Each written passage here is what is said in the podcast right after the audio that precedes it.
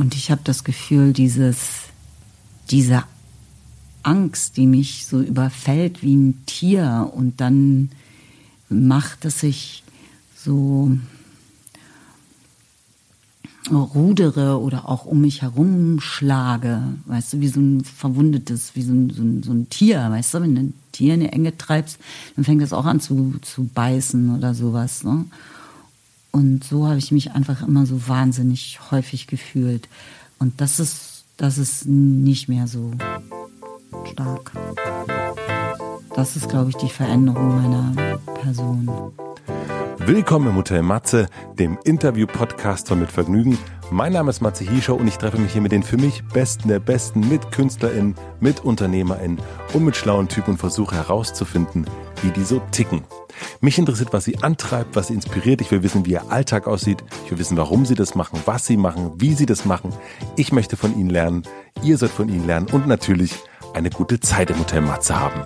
Bevor ich euch meinen heutigen Gast vorstelle, möchte ich euch den Supporter vorstellen und das ist mal wieder mein altbekannter Freund für großartigen Sound zu jeder Gelegenheit. Und zwar, ihr könnt es euch schon vorstellen, Sonos. Sonos sorgt dafür, dass alles in eurem Zuhause richtig, richtig gut klingt. Dass ich daheim den kompakten Sonos One habe, das wisst ihr schon, habe ich schon tausendmal erzählt. Eine super Ergänzung dazu ist der Move. Das ist ein tragbarer Smart Speaker für Sound zum Mitnehmen, zum Beispiel von der Küche an den Schreibtisch ins Homeoffice oder dann in den Feierabend auf die Couch Couch, in den Garten oder den Balkon. Und wer möchte, kann dem Move schon morgens aus der Dusche den Lieblingssong zurufen. Er lässt sich nämlich per Sprache steuern. Jetzt hat Sonos noch was ganz, ganz Neues am Start und zwar die ARC. Das ist eine smarte Soundbar mit Dolby Atmos für echten, unglaublich vollen Kinosound in eurem Wohnzimmer. Da könnt ihr euch alle Filme von Katja Riemann anschauen. Spoiler, die kommt gleich. Schaut am besten mal auf sonos.com vorbei. Da gibt's nämlich noch mehr Details zu allen Speakern, Smart Speakern, Soundbars, die eure Musik, Podcasts, Hörbücher, Filme, Serien und Games einfach großartig klingen lassen. Vielen herzlichen Dank an Sonos und nun zu meinem heutigen Gast. Mein heutiger Gast ist Katja Riemann. Und ich würde mal behaupten, die kennt man. Das erste Mal habe ich sie im Film, glaube ich zumindest, Bandits gesehen und dann immer wieder dort, wo es im deutschen Film erfolgreich wird. Sie spielt in Blockbustern wie Fuck You Goethe, Der bewegte Mann, Unsere wunderbaren Jahre und in Lieblingen wie Rosenstraße, Ich bin die andere, Das wahre Leben und ganz, ganz toll abgeschminkt. Seit 20 Jahren ist sie zudem für Menschenrechtsorganisationen in Krisenregionen unterwegs, das wusste ich gar nicht, und unterstützt Hilfsprojekte auf der ganzen Welt. Über ihre Reisen zu den Enden der Welt erzählt sie in ihrem sehr, sehr eindrucksvollen Buch Jeder hat, niemand darf, das in diesem Jahr erschienen ist. Ich wollte wissen, wie so eine Projektreise zum Beispiel mit UNICEF abläuft, wie man auf sie, Katja Riemann, kommt und wie die vielen Reisen unterschreiben darüber sie verändert haben. Wir sprechen über besondere Begegnungen in Afrika, den besonderen Gefühl des Ankommens und über das Beisammensein von Freude und Elend. Katja spricht über ihre Liebe zur Schauspielerei, die Notwendigkeit, sich kein dickeres Fell zuzulegen und ihre Auseinandersetzung mit der Angst. Ich war sehr, sehr gespannt auf diese Begegnung, muss ich sagen, denn nach allem, was ich vorher gesehen hatte und meinem Gefühl, lässt sich Katja Riemann nichts vormachen und macht auch niemand etwas vor. Und ich würde sagen, das hat sich in diesem Gespräch auch bestätigt. Ich bin gespannt, wie ihr das Ganze so findet und wünsche euch viel Vergnügen im Hotel Matze mit Katja Riemann.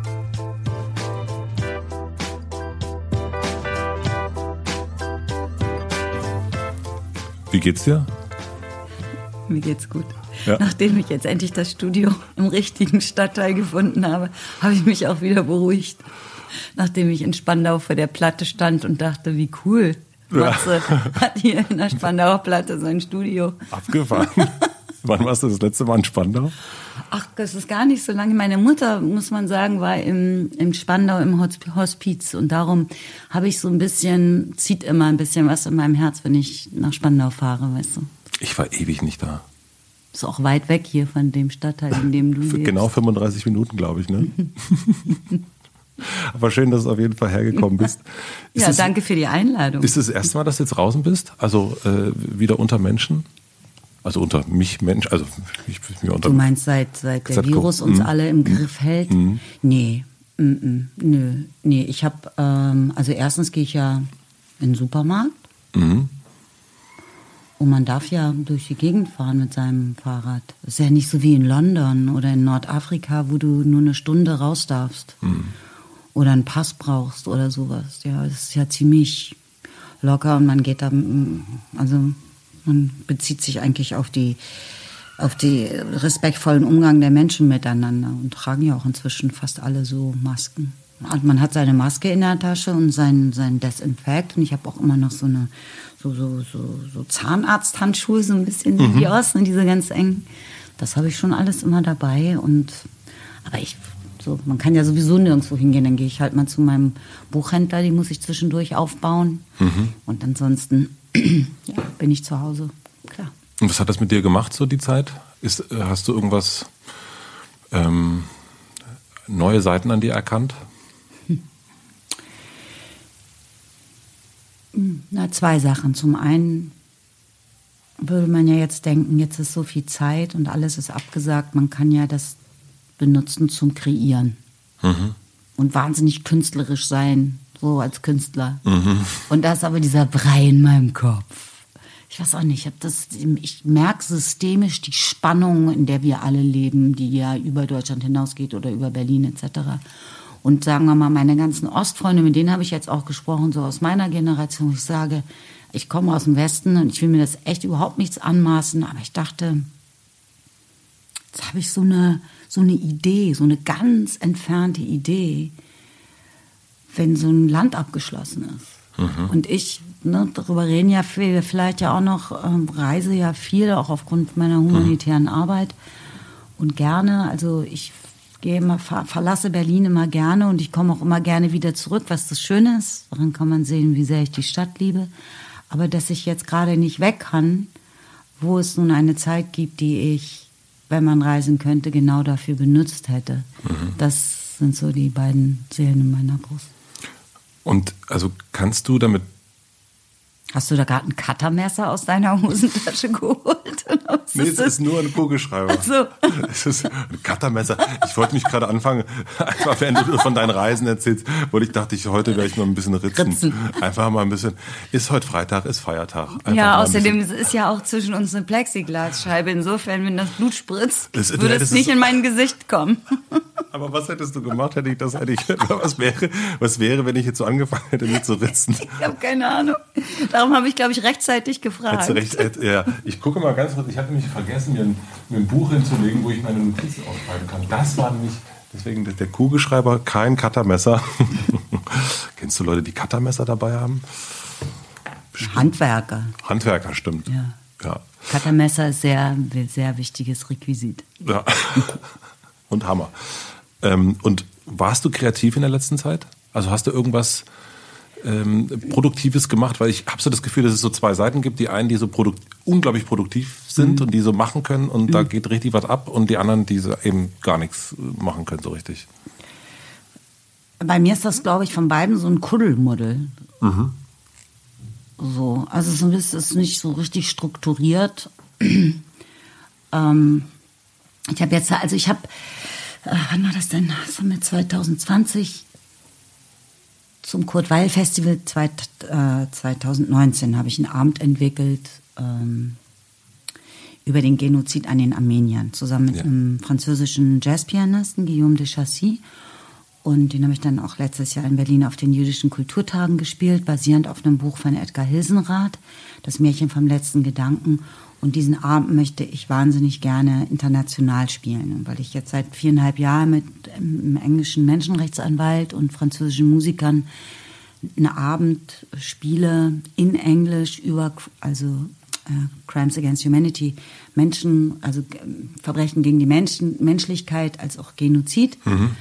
Ähm, habe ich so ein bisschen Erfahrung jetzt sammeln können, wie das ist, in Englisch zu performen muss man mhm. sagen, ne? weil wir natürlich auch immer mit Texten umgehen und nicht in dem Sinne so theatral.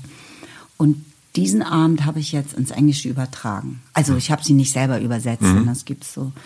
Äh, das war so ein bisschen so. Da bin ich jetzt irgendwie froh drüber und jetzt schreibe ich, schneide ich so eine Präsentation und ansonsten darüber sprachen wir ja gerade off Record. Äh, arbeite ich an dem Podcast, den ich selber versuche auf den Weg zu bringen. Das Ach super. Ist ziemlich aufregend. Ja. Und hattest du die Idee für den Podcast schon vorher oder ist die jetzt entstanden in diesen, in diesen Wochen? Ja, genau, die ist jetzt entstanden. Ach geil, mhm. ja, das ist ja super.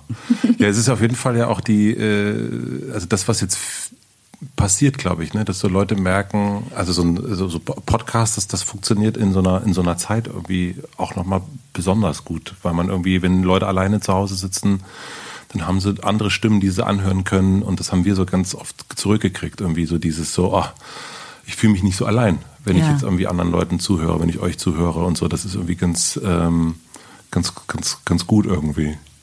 Ja, absolut.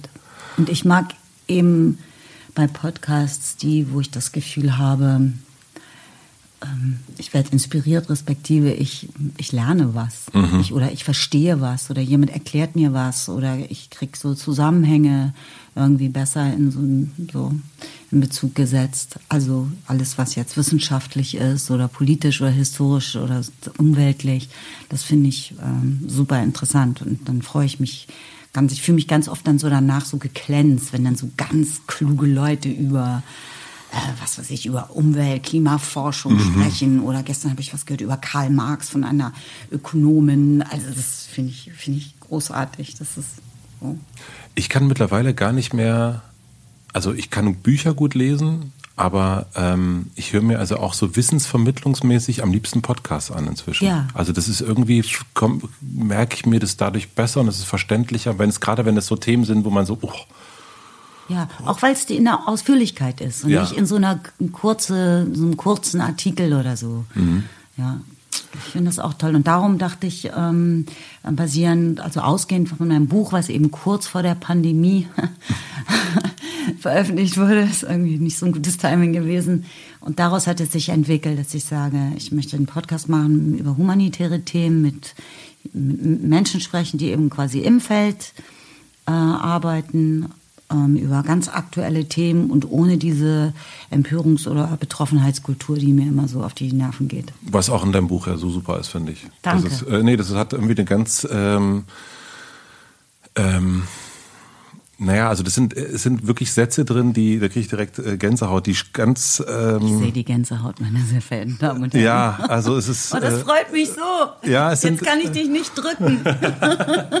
Nein, es ist, äh, es, es gibt, gibt Sätze, die, die schmerzen, ähm, gerade wenn es um das Thema Vergewaltigung geht und so weiter. Das ist, aber es hat nie, ähm, ähm, es ist eben nicht so eine Betroffenheitskiste. Also es hat immer eine, also man will trotzdem in dieses Land fahren. Mhm. Also so, das ist, ja. äh, man denkt nicht um Gottes Willen, niemals in den Kongo, man will es sich trotzdem mhm. angucken. Wie bist denn du zu der humanitären Hilfe gekommen? Was war so dein Einstieg, wenn man das so sagen kann?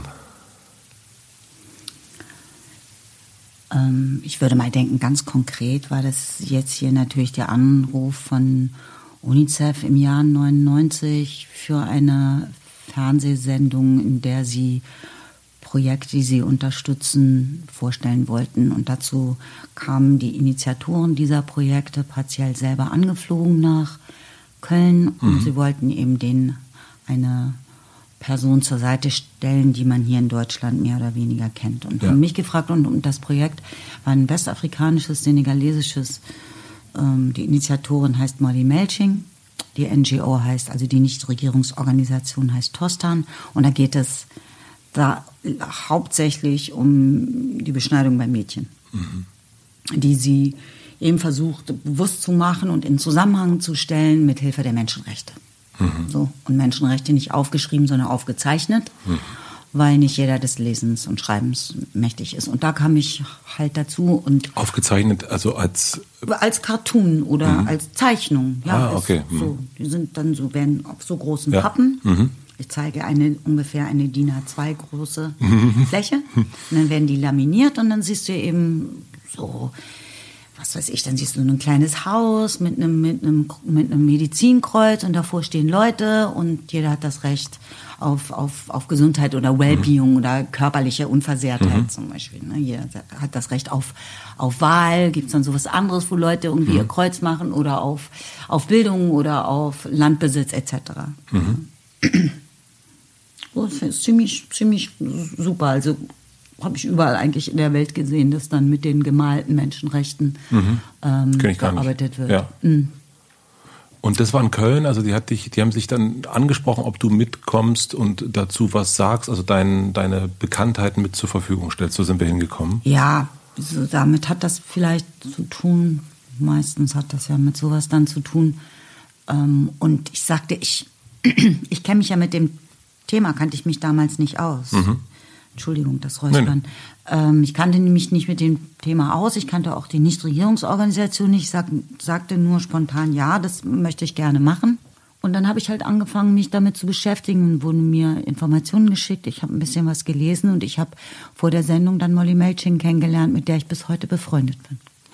Warum haben die an dich gedacht damals? Ja, das ist eine gute Frage. Ich glaube, die haben niemanden gefunden. Die haben, also ich war bestimmt nicht äh, äh, Nummer eins auf der Liste. Da haben sie erst andere Pappnasen gefragt und die haben alle abgesagt und dann sagte, glaube ich, irgendeine Produzentin, fragen Sie doch mal die Riemann, die macht das bestimmt. Mhm. so war es dann auch. Kannst du dich an so dein erstes Engagement für etwas erinnern? Ja, auf jeden Fall. Also ich habe ja äh, als Kind bereits so Protestsongs geschrieben. Das mhm. gab es im Gab's im, gab's im Westen, gab's das Osten. so. Ja. Ja, ja. Genau, das war nur bei uns nicht ganz so gefährlich. Du hast Gitarre ich. gespielt und Blockflöte, das habe ich gelesen. Ja, genau, und Klavier und so. Und ich habe aber vor allem natürlich Gitarre die ganze Zeit über mit hinnehmen. Dazu kann man dann ja auch singen und mhm. so weiter. Und das sind natürlich besetzte Häuser gewesen oder Jugend. Häuser und so, wo sich dann die Hippies trafen und, oder die Müslis, wie auch immer man es nannte. Und mhm. dann sagen wir so Protestsongs oder gegen Demonstrieren. Also sagen wir mal, die ersten Mai-Friedensdemos, die waren ja mal was anderes als Kreuzberg in Klump zu schlagen oder mhm. sowas. Ne? Das hat ja eine politische Gesinnung irgendwie oder eine pazifistische. Und Und ähm, ich bin aus dem Unterricht geworfen worden, weil ich eine Stoppt Strauß Plakette anhatte. Für alle, die es nicht wissen, ähm, Franz Josef Strauß war eben Kanzlerkandidat vor, vor vielen Jahren CSU. Und da war das alles noch nicht so in die Mitte gerutscht. Da gab es noch so richtige Feindbilder in den Volksparteien sozusagen. Ja, und sowas habe ich halt irgendwie gemacht. Ja. Und konntest du damit was bewegen? Also hast du mit deiner Gitarre, mit deinen Liedern oder also wo hast du ein Erlebnis gehabt, wo du gemerkt hast, ah, das, ähm, wenn ich das hier mache, wenn ich hier stehe, wenn ich singe oder wenn ich, wenn ich so, ein, äh, so, so einen Button trage, da, damit kann ich irgendwas bewegen. Ich habe vor allem was für mich bewegt. Mhm.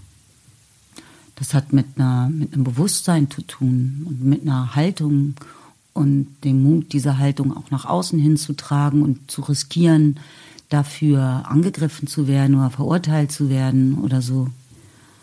Ja, ich glaube, damit fängt es doch immer an. Und in dem Moment, wo du dein Bewusstsein oder auch dann in dem zunehmenden Maße dein Wissen um ähm, Umstände oder Situationen oder Zusammenhänge erweiterst, dann wird das ja auf die, uh, on the long run sozusagen, wird dir das zum Schild.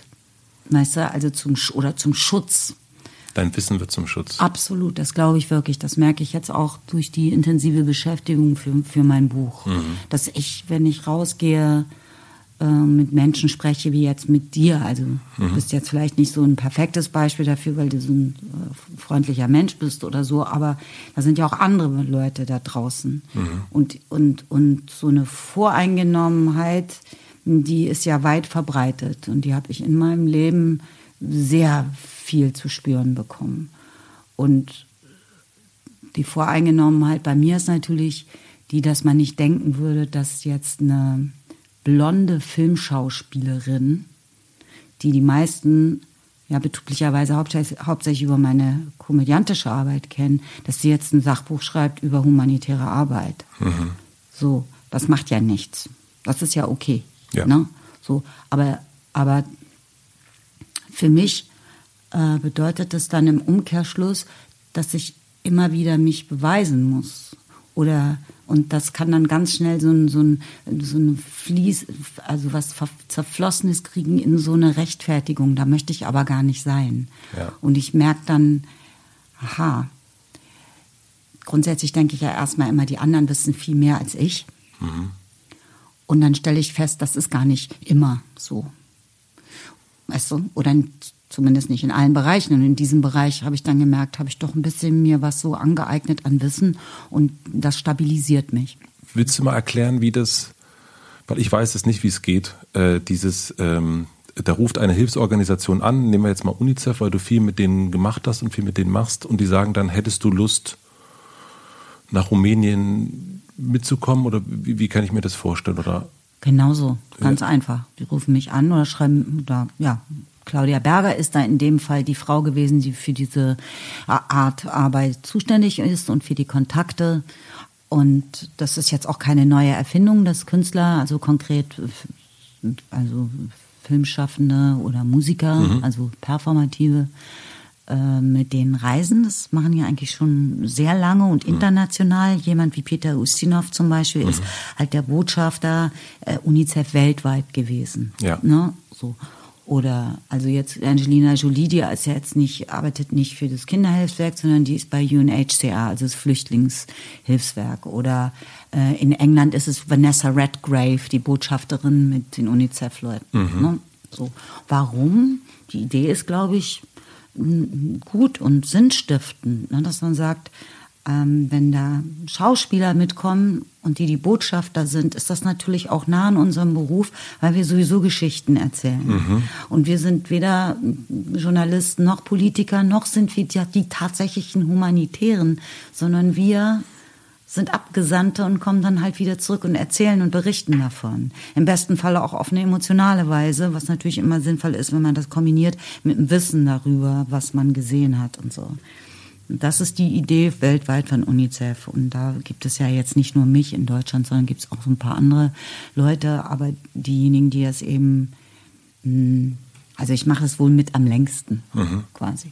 Und die Idee ist, dass du dann in Burkina Faso zum Beispiel bist, du, ähm, äh, du guckst dir das an, du lässt dir alles zeigen, ähm, du sammelst deine Eindrücke, äh, du, du sammelst Wissen darüber und danach ist quasi die Idee, dass du, also sagt nicht jeder schreibt ein Buch, das hast du jetzt gemacht, aber äh, danach ist die Idee, dass du darüber in Talkshows redest, sowas. Und das, okay, das ist dann der.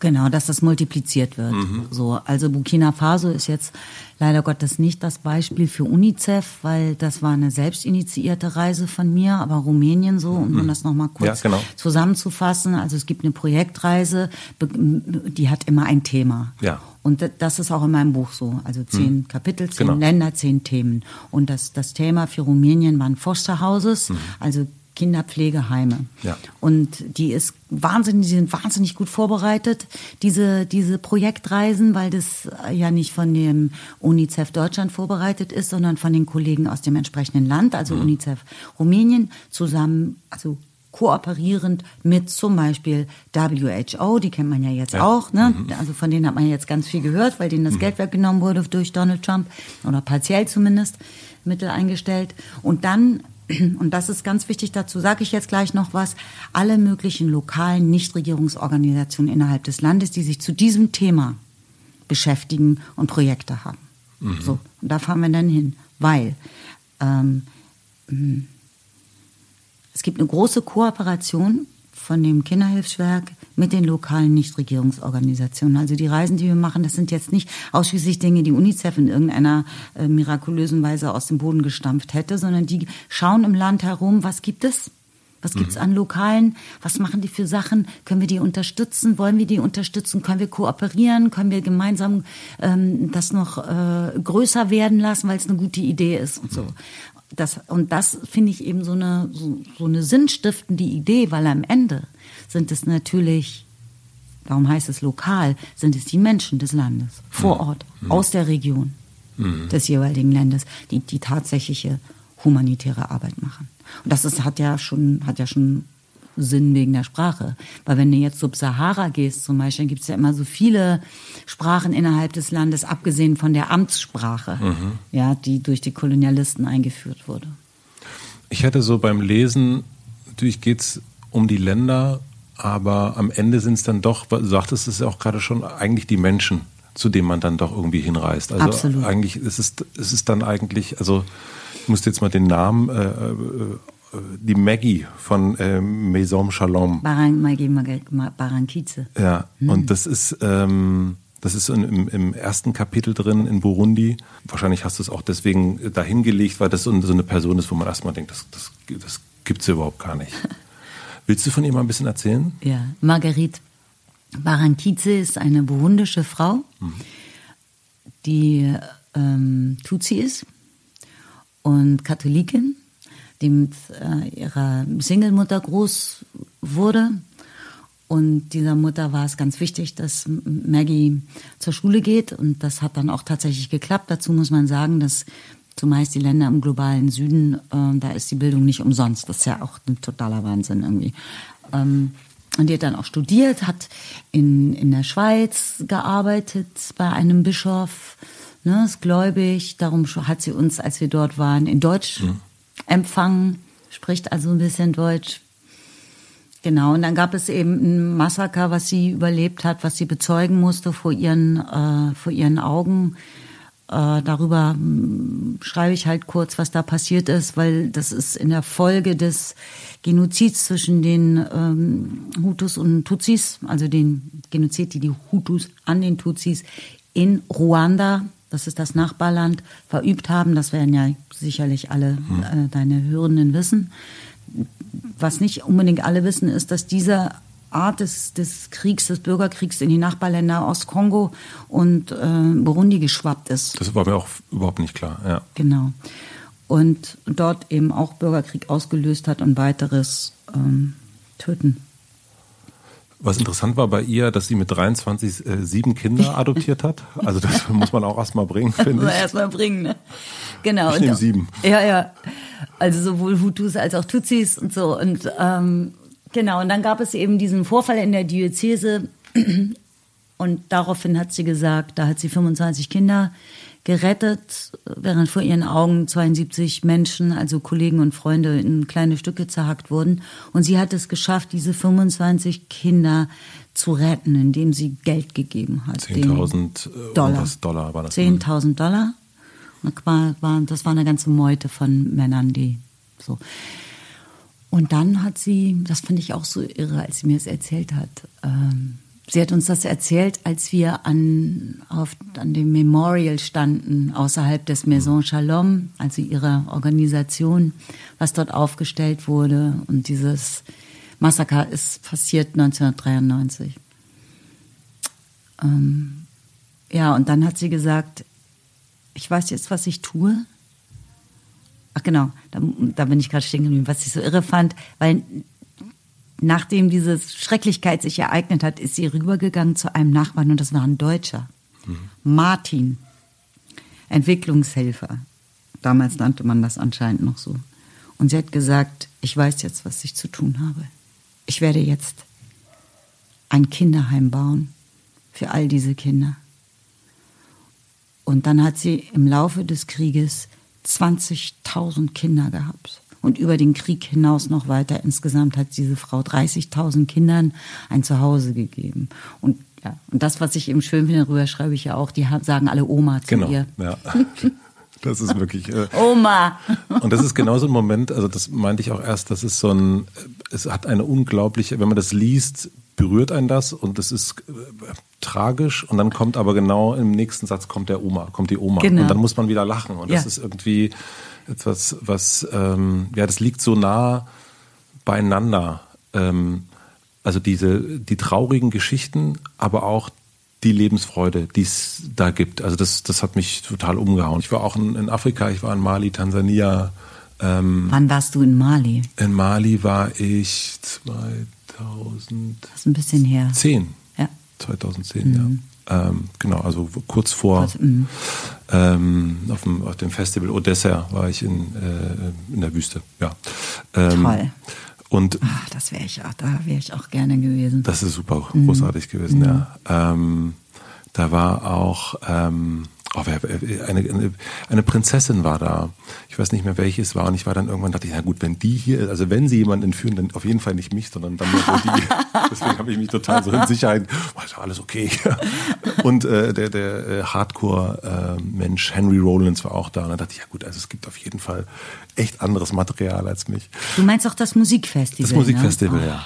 Unglaublich schön. Ja, ja. das glaube ich. Ich kenne nur diesen wunderbaren Film mhm. Mali Blues. Ja, ja, da. ja genau, da. Ja. ja. Super gut.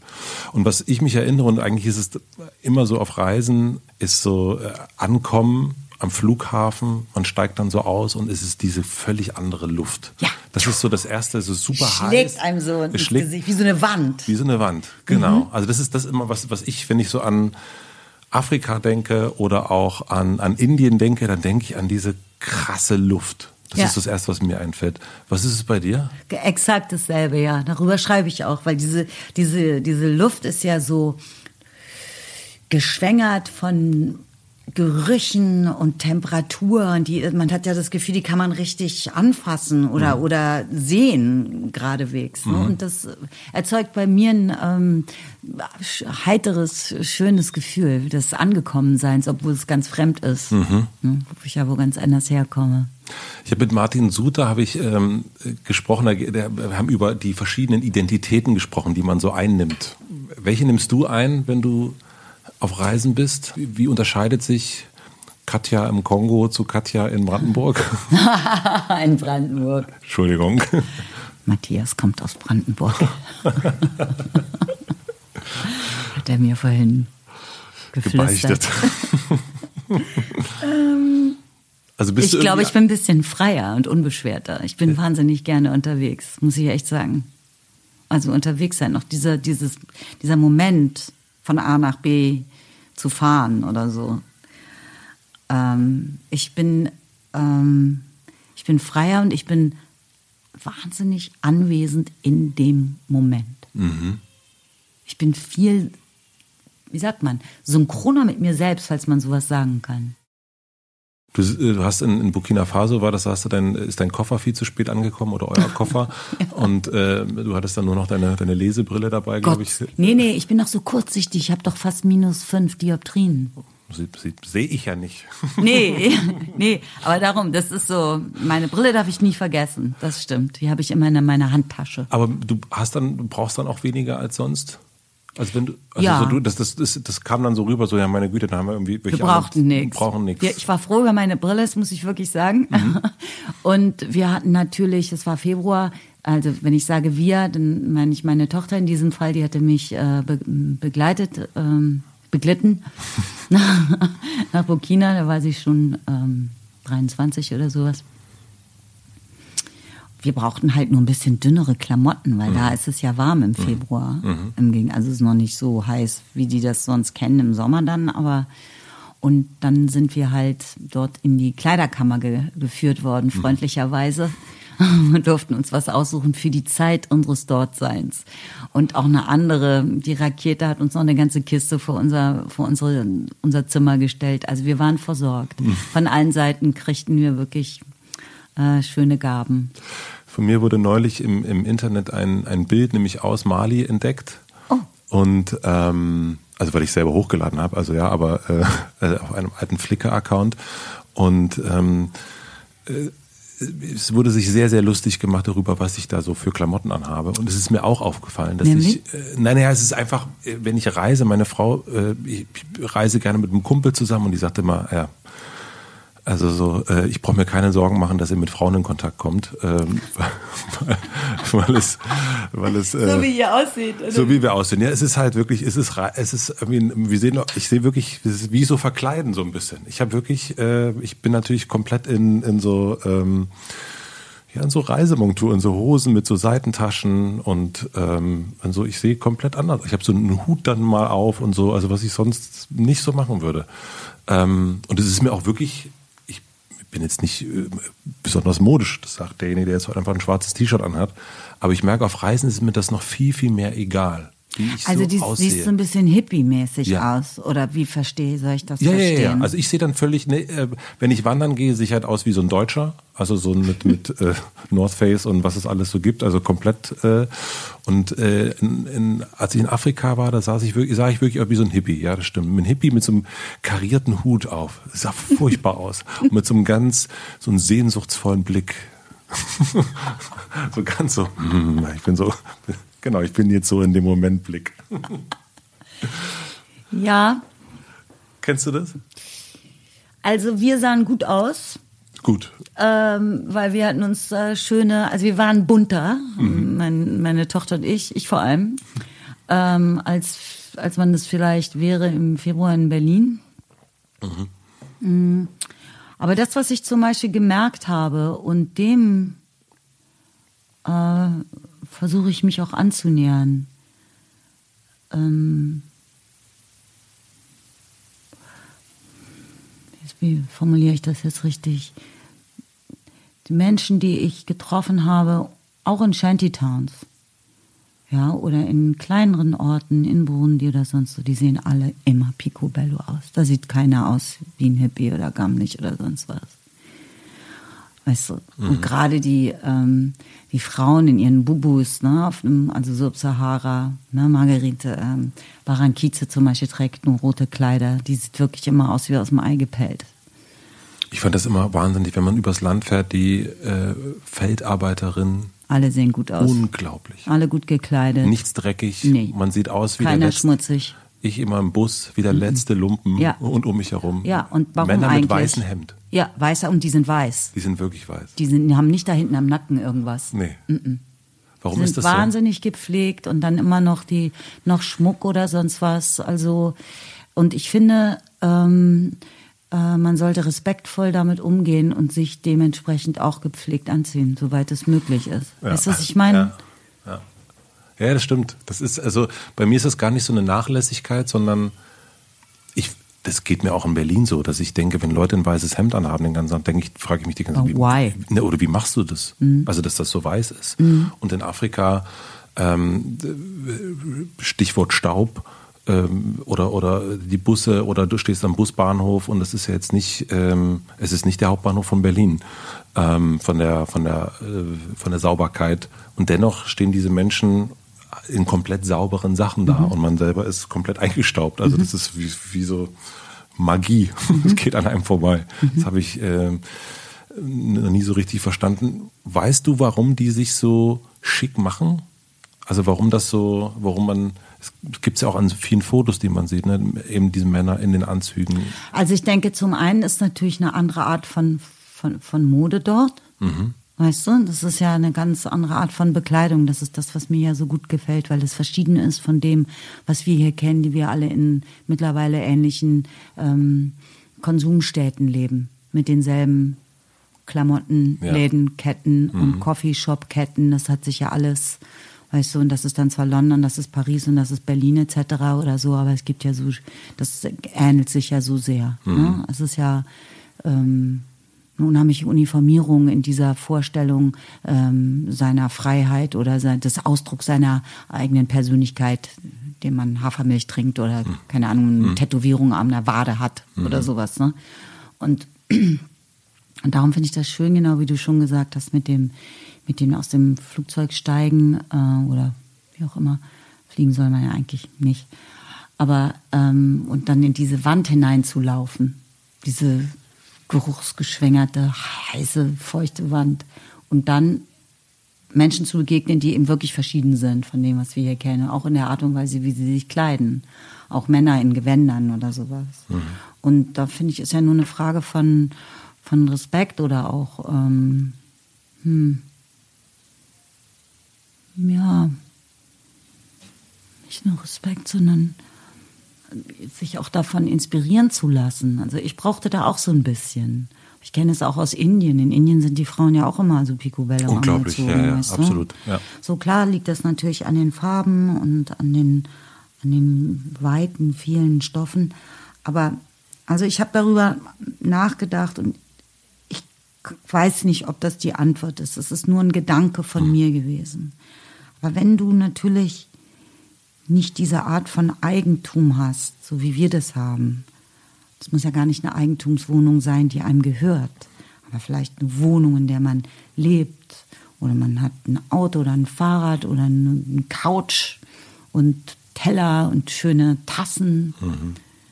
Ja, wenn du das nicht hast, sondern hast wirklich so das Minimum, ne, um, um so zu überleben, dann ist vielleicht diese Art der Bekleidung etwas, was sozusagen dich mh, darstellt. Also, aber ich glaube, darüber hinaus ist das einfach eine andere Art von, ja, also dieses, dieses Nach, diese Art der Nachlässigkeit, das muss man sich auch leisten können irgendwie. Mhm. Mhm. Das ist ja auch vor ein paar Dekaden nicht so gewesen. In den 60er Jahren trugen die Männer ja alle noch Anzug und vielleicht auch Hut. Und so gab es eine andere Modediktatur. Die gibt, die ist aber heute ja vielleicht auch so mit diesem. Mit dem Nachlässigen. Ja, das, mhm. das ist ja auch so absichtsvoll nachlässig. Mhm. Guck mal, wie nachlässig ich bin. Ich kann es mir leisten, so nachlässig bin ich. Oder? Mhm. Also ich will da niemandem auf die Füße treten. Mhm. Ich will das auch nicht beurteilen oder schon gar nicht verurteilen oder so. Aber ich habe auch eben diese Tendenz, ich gebe das ehrlich zu, nachlässiger zu sein? Ja, was ganz sicherlich äh, auch mit meinem Beruf zusammenhängt, weil da muss ich mich ja ständig umziehen und verkleiden oder so und dann auch noch gut aussehen. Das ist wirklich sehr anstrengend. Mhm. Manchmal denke ich, ich will jetzt einfach auch nicht angeguckt werden. so. Augen auf bei der Berufswahl, würde ja, ich sagen. Ja, genau. genau. Also ist auch keine Jammerei. Aber äh, so, aber ich kenne diese Nachlässigkeit und irgendwie, ja, schon, das ist schon, das macht einem auch ein gutes Gefühl, wenn du sagst, jetzt ziehe ich mir ein schönes Kleid an, wenn wir hier rausfahren über die Schotterpiste in irgendeinen kleinen, eine kleine Community. Mhm. Weil dort sitzen 300 Menschen in ihren schönsten Bubus, alle Hände und Füße bemalt. So, und dann steigst du aus mit so einem Kleckershirt und so einer Jogginghose, weil die so gemütlich ist. Mhm. Hm. Nein. Nein. Ja, jeder wie er mag. Du hast ähm, jetzt in dem Buch sehr zurückgeschaut, also von deiner ersten Reise bis dann Burkina Faso war 2017, glaube ich, ne? Mhm.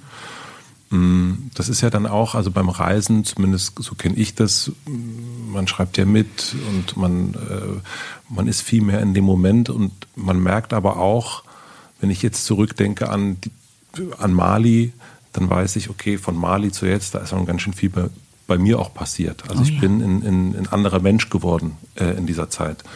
Ähm, welche Veränderungen sind dir bei dir aufgefallen, als du das Buch geschrieben hast, mit dem Blick zurück? Also zwischen der, der Katja, die diese Reisen angefangen hat, und der jetzt heute? Mhm.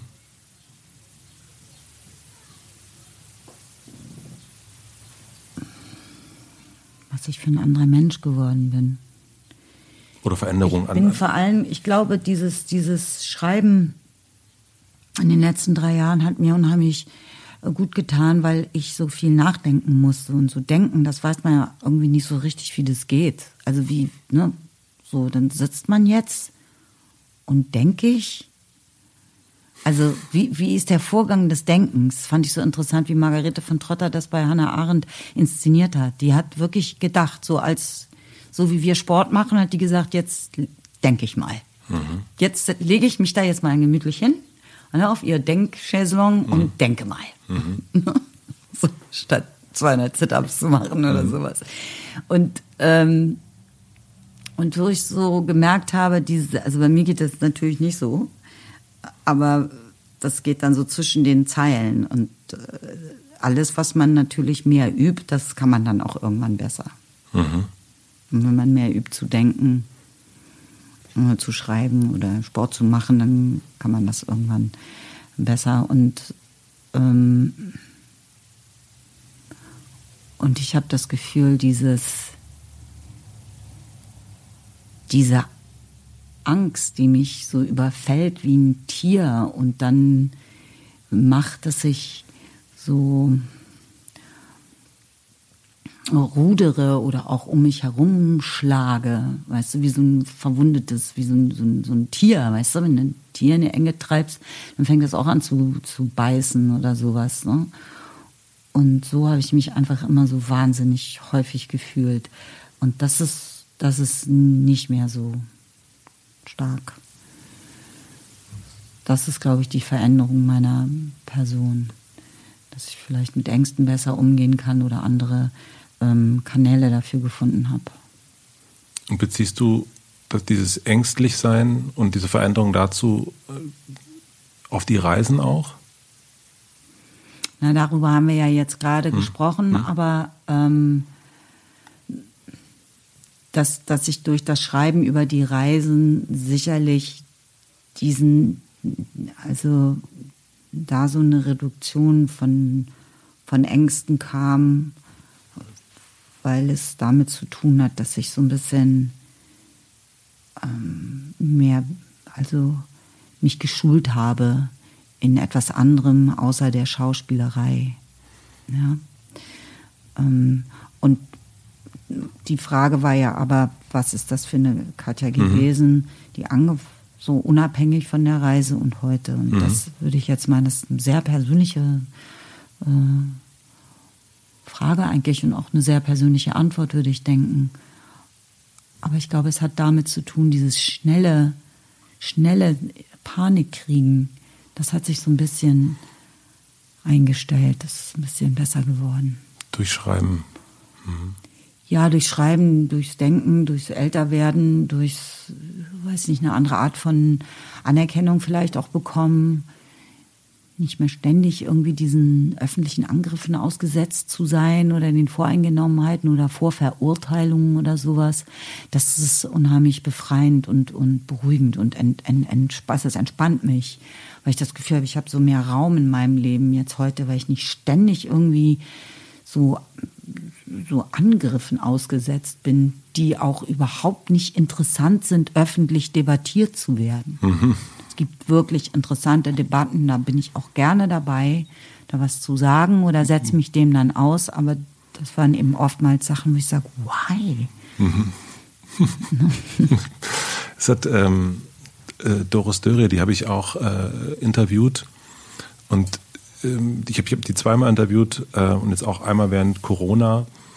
Und sie sagte auch, dass es das Schreiben wirklich in dieser Zeit die beste Medizin ist, weil man so seine Gedanken so klar machen muss und dieses ganze diffuse, wie man sich so fühlt, dieses diese Achterbahn, man muss das ja. Und sie sagte es, es bringt ein Vorhandensein in die Welt. Mhm. Man bringt sich selbst auf Papier seine Gedanken und dadurch ortet man sich. Und ich habe das. Ähm, ja, sie schreibt ja auch immer die Morning Pages, ne? Unglaublich. Ich mhm. mache das auch und ich finde das auch, dass dieses Schreiben, ähm, dass das, äh, dass das wirklich was mit dem, also das verändert einen, finde ich total. Oder? Das ja. finde ich auch.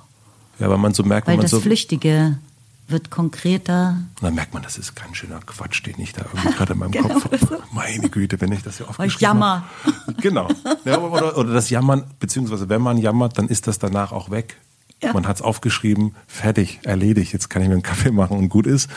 Ähm, ich hatte ich hätte nicht gedacht, dass du das als, ähm, dass du dieses Schreiben so aufhörst. Ich hatte so gedacht, es gab so eine Szene in deinem Buch, ich weiß nicht mehr, wo es war, ähm, da bist du ich glaube, es ist im Kongo. Da bist du im, im Gefängnis und triffst Kinder. Triffst Kinder, die in diesem Gefängnis sind und bist danach aber mit dem Mann, ich erinnere mich nur an einen Armani-Anzug.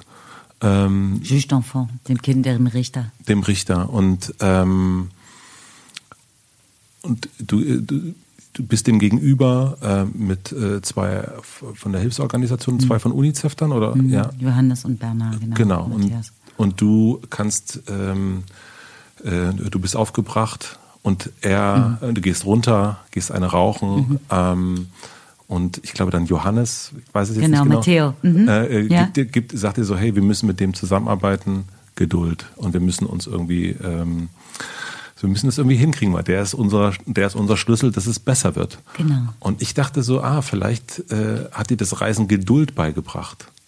Ja, ganz sicher.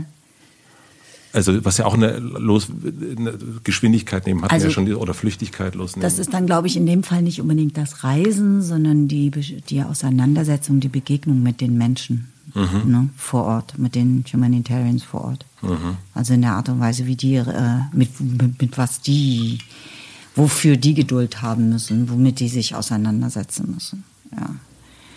Weil das kann ich ja kurz sagen, der, der, der Richter, mit dem wir dann, also die Kinder saßen nicht in einem in einer Jugendstrafanstalt, sondern die saßen in einem Männergefängnis, genau, ja. ne, wo sehr viele ostkongolesische Rebellen waren, zum Beispiel von den Mai Mai. Also kannst davon ausgehen, eigentlich alle Mörder mhm. und Vergewaltiger und dazwischen nun die Kinder. Ja. Und da haben wir halt abends mal gefragt, äh, ob das denn nun unbedingt so sein müsse. So, und er sagte dann, naja, die sind zu ihrem eigenen Schutz da und so. Und um das noch aufzuklären mit Armani, weil das hatte echt bei mir wirklich, das hat sich mir eingeprägt. Der hatte halt so einen Fake Armani-Anzug an, weil, was ich daran erkannte, weil das Armani-Zeichen vorne auf den Ärmel außen genäht war. das fand ich schon wieder so cool. Ja, und die haben dann halt mir gesagt, der Head of UNICEF Ostkongo sagte dann, er ist halt die Nahtstelle, die Schnittstelle zwischen uns und der Regierung, um die Situation der Kinder zu verbessern. Nicht nur konkret jetzt in diesem Fall, sondern auch langfristig. Mhm. Indem man eben sagt, was ist Strafmündigkeit und indem man Institutionen einrichtet oder ein anderes Wort, Kinderheime, Jugendstrafanstalten, you name it, mhm. Resozialisierungsprogramme kreiert, mhm. wo diese Kinder hinkommen können. Ne? Mhm. Und im besten Fall natürlich sowas wie Gesetze nicht nur aufschreibt, sondern auch durchführt. Also ja. auch eine Exekutive gibt. Das ist ja das Problem. Und da kommt dann natürlich als nächstes die Korruption wieder ins Spiel, weil diejenigen, die Geld geben, kommen dann auch wieder aus dem Gefängnis raus. Mhm. Keiner gibt für die Kinder Geld, weil man ja nicht mal weiß, woher die kommen. Mhm. Oder ob die noch die Eltern sind, haben und, und so. Und, und, und das ist ja das Kinderhilfswerk der Vereinten Nationen, UNICEF. Also geht es da natürlich vorrangig um die Kinder und in dem Zusammenhang eben oft auch um die Mütter. Ähm, so. Und das war, das war halt dieses, dieses Gespräch. Und wenn es heißt, nicht Regierungsorganisationen, also NGOs, International Non-Governmental Organizations, dann heißt es ja, dass die Dinge übernehmen, die eigentlich die Regierung machen sollten. Sinnigerweise.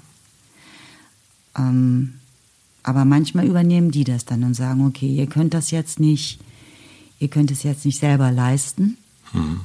Wir können das, aber sie brauchen die Kooperation mit der Regierung, weil sie ihnen die Erlaubnis geben müssen, das überhaupt zu machen. Darum sind natürlich die Internationalen dort, wo Kriege und ganz schlimme Konflikte sind, sind die nicht. Weil sie es nicht sein dürfen. Ne?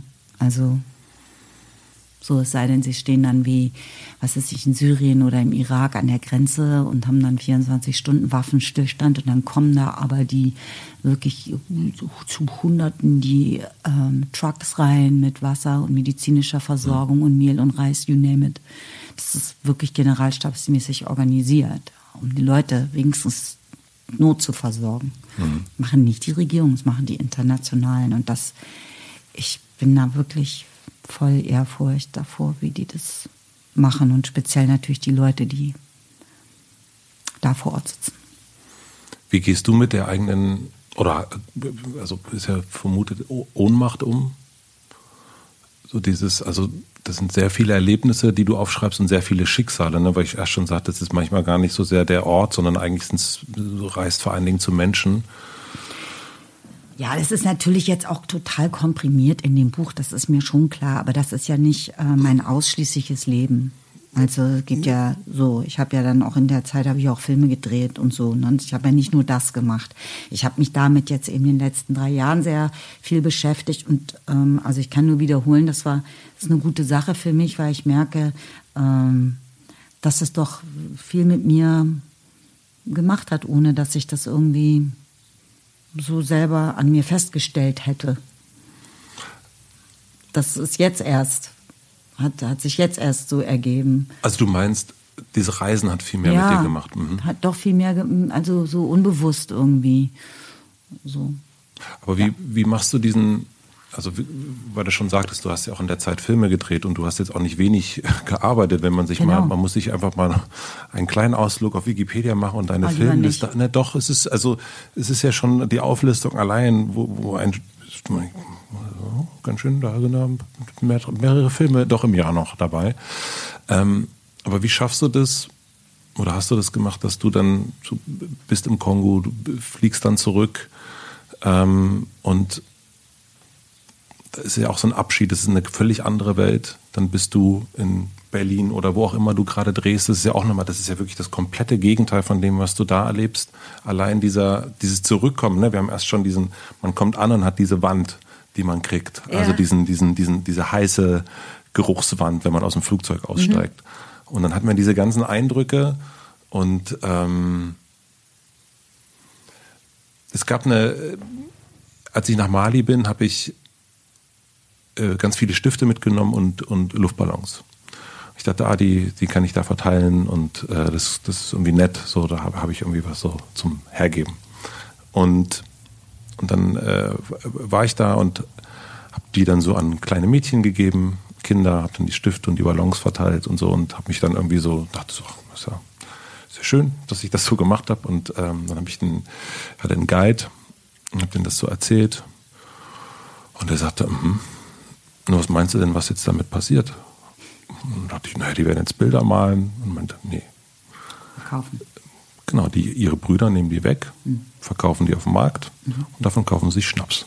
Mhm. Du hast jetzt eine Flasche Schnaps finanziert. Und dann steht, steht man ja. so da und denkt, genau. heiliger ja. Bimbam. Mhm. Ähm, und, und das so, deswegen Ohnmacht, man ist irgendwie, ja, man kann irgendwie, ja, also wenn selbst ein Stift, ein Buntstift für ein Mädchen irgendwie am Ende nicht dafür sorgen kann, dass sie, keine Ahnung, eine Sonne malt, äh, wie in deinem Buch, ja. Also, sondern irgendwie, es sorgt dann für, für eine Flasche Schnaps. Und das war eigentlich mit zur Ohnmacht und dann fährt man wieder, und du bist, ich, bin ja da gereist, ich bin nicht mit einer, ich war nicht mit einer Hilfsorganisation da, sondern einfach für mich. Mhm. Ähm, aber ähm, das ist ja eine komplett andere Welt mit sehr viel, mh, hm, wo alles sehr, sehr langsam geht, wo alles sehr, sehr langsam verändert wird und das ist die eine Welt und die andere Welt ist Berlin, ist Fuck you Goethe oder aber auch äh, äh also Familienleben. Nein, also auch für mich Familienleben völlig anderes, was es auch immer ist. Also es sind ja, sind ja komplett andere Welten, äh, in, der, in der man da so unterwegs ist. Also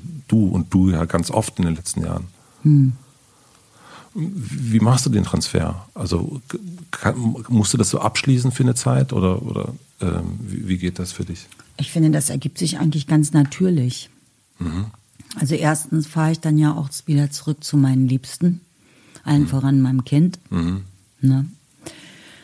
Weil ich ja auch gereist bin, als es noch eine, eine kleine Maus war. Und dann hatte ich immer ganz schlimme Sehnsucht nach ihr. Mhm. Ähm, und dann gibt es ja, also die Location A und die Location B und dazwischen ist ja irgendwas und du musst ja von einem, von einem Ort zum anderen kommen. Mhm.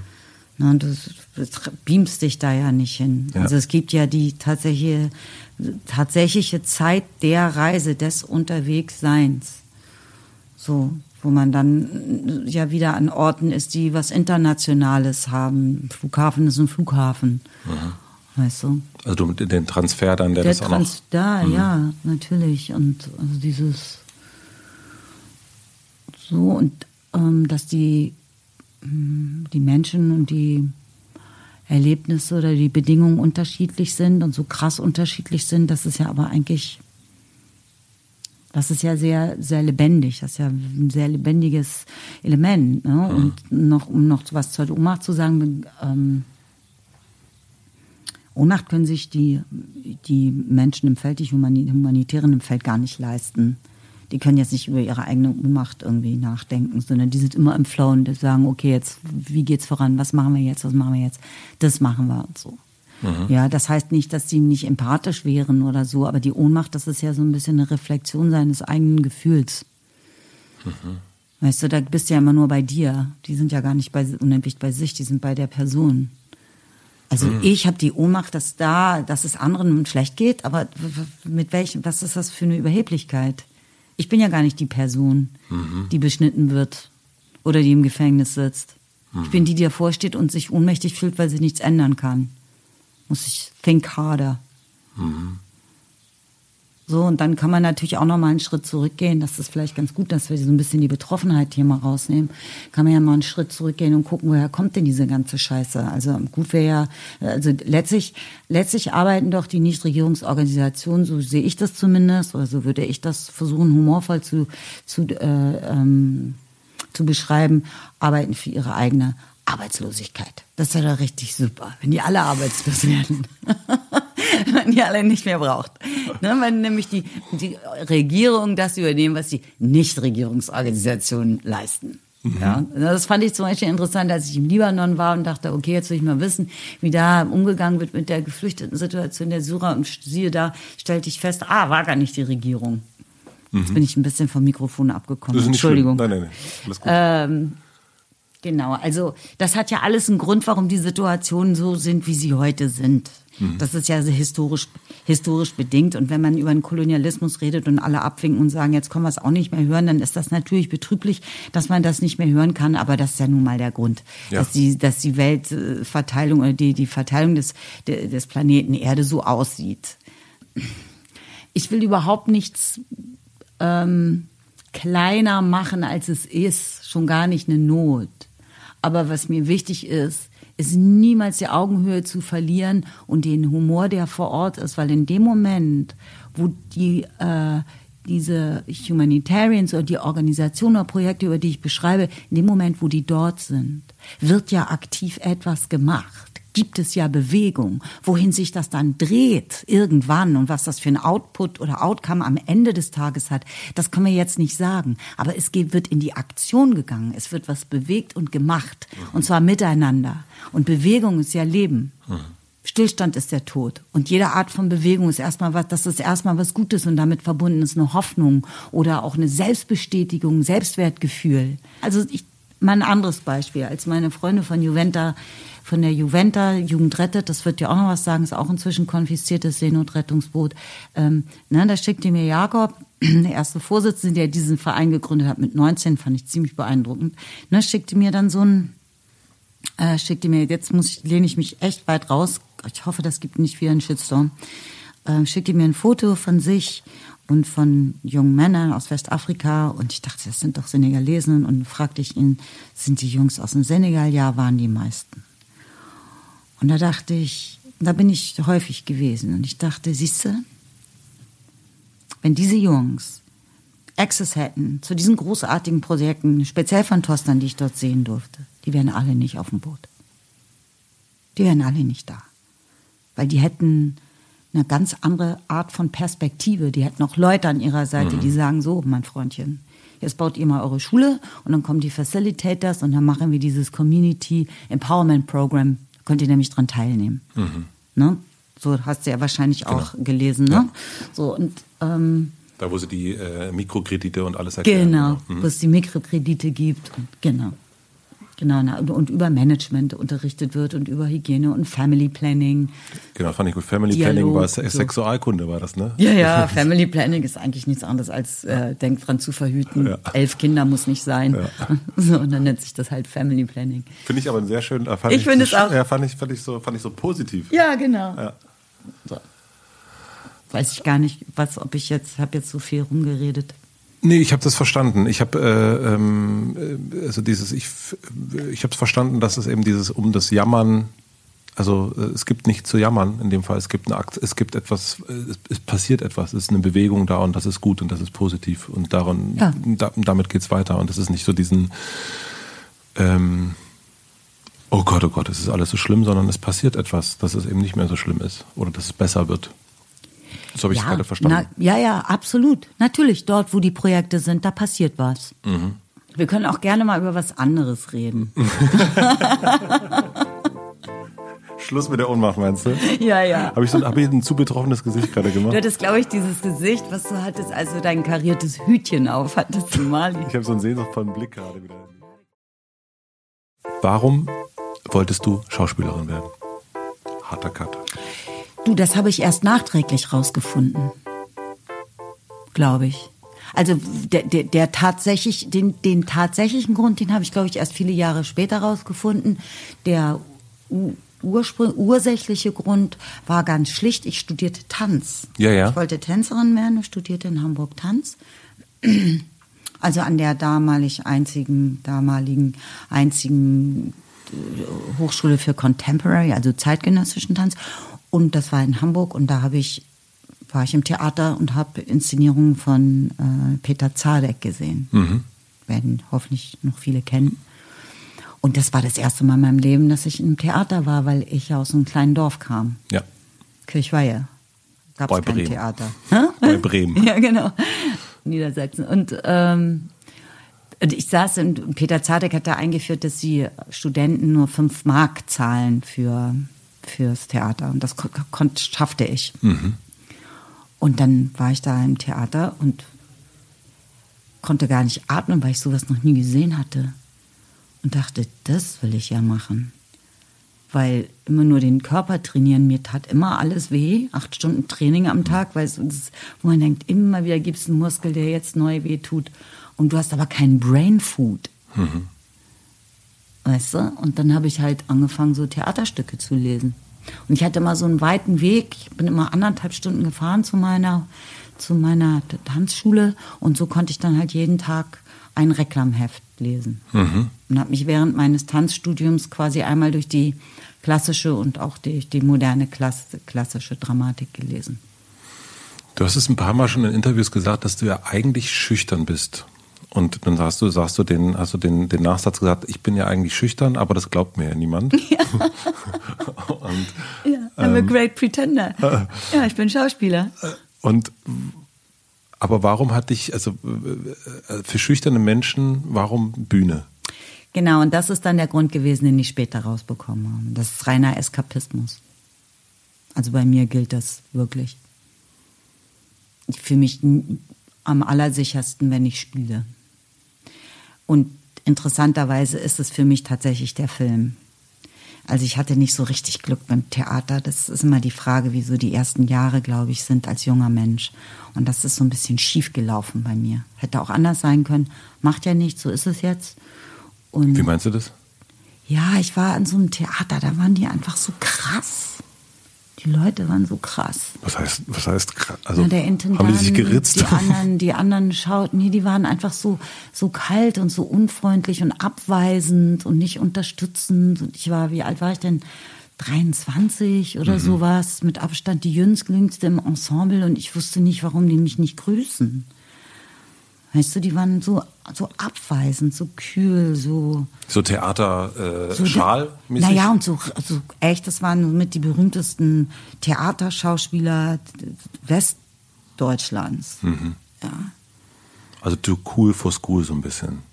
Wie bitte? Also ein bisschen zu, zu cool, also zu, zu äh, ja, die, die, die, die coolen die Raucher von der cool, Schule. Das war nicht die Generation der Coolen.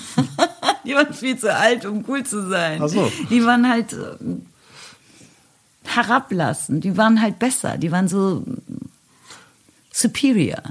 Ich war es nicht wert, ah. gegrüßt zu werden. Uh, okay. Also so, so ein Gefühl hatte ich irgendwie, ja. Aber dieses, äh, dieser Eskapismus, das heißt, du hast so für dich gedacht, okay, wenn du auf der Bühne stehst. Dann bin ich ja nicht ich. Dann bist du nicht ich, dann das bist hört sich ein bisschen banal an, ne? Kann ich rausschneiden? Nein.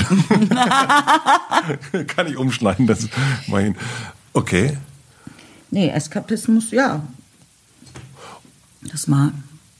Ja, also ich meine, das ist doch ein gutes Wort, finde ich. Und dann hast du den, ähm, also du hast erst gesehen, also erst äh, auf der Bühne gesehen, ach, das ist es. Und wann hast du für dich zum ersten Mal gemerkt, okay, das ist wirklich das Richtige für mich auch? Also schon in dem Moment, wo du auf der Theaterbühne standst oder äh, dann erst richtig beim Film? Nee, das hat fing ein bisschen davor an, glaube ich. Weil ich hatte einen Freund, der war äh, Schauspieler und auf dem Weg dazu, Regisseur zu werden am Theater. Und da habe ich mich eben in der Zeit schon ähm, viel beschäftigt mit Spielen und mit Methoden, Schauspielmethoden. Ähm, weil ich wurde ja in Hamburg abgelehnt an der, an der Schauspielschule.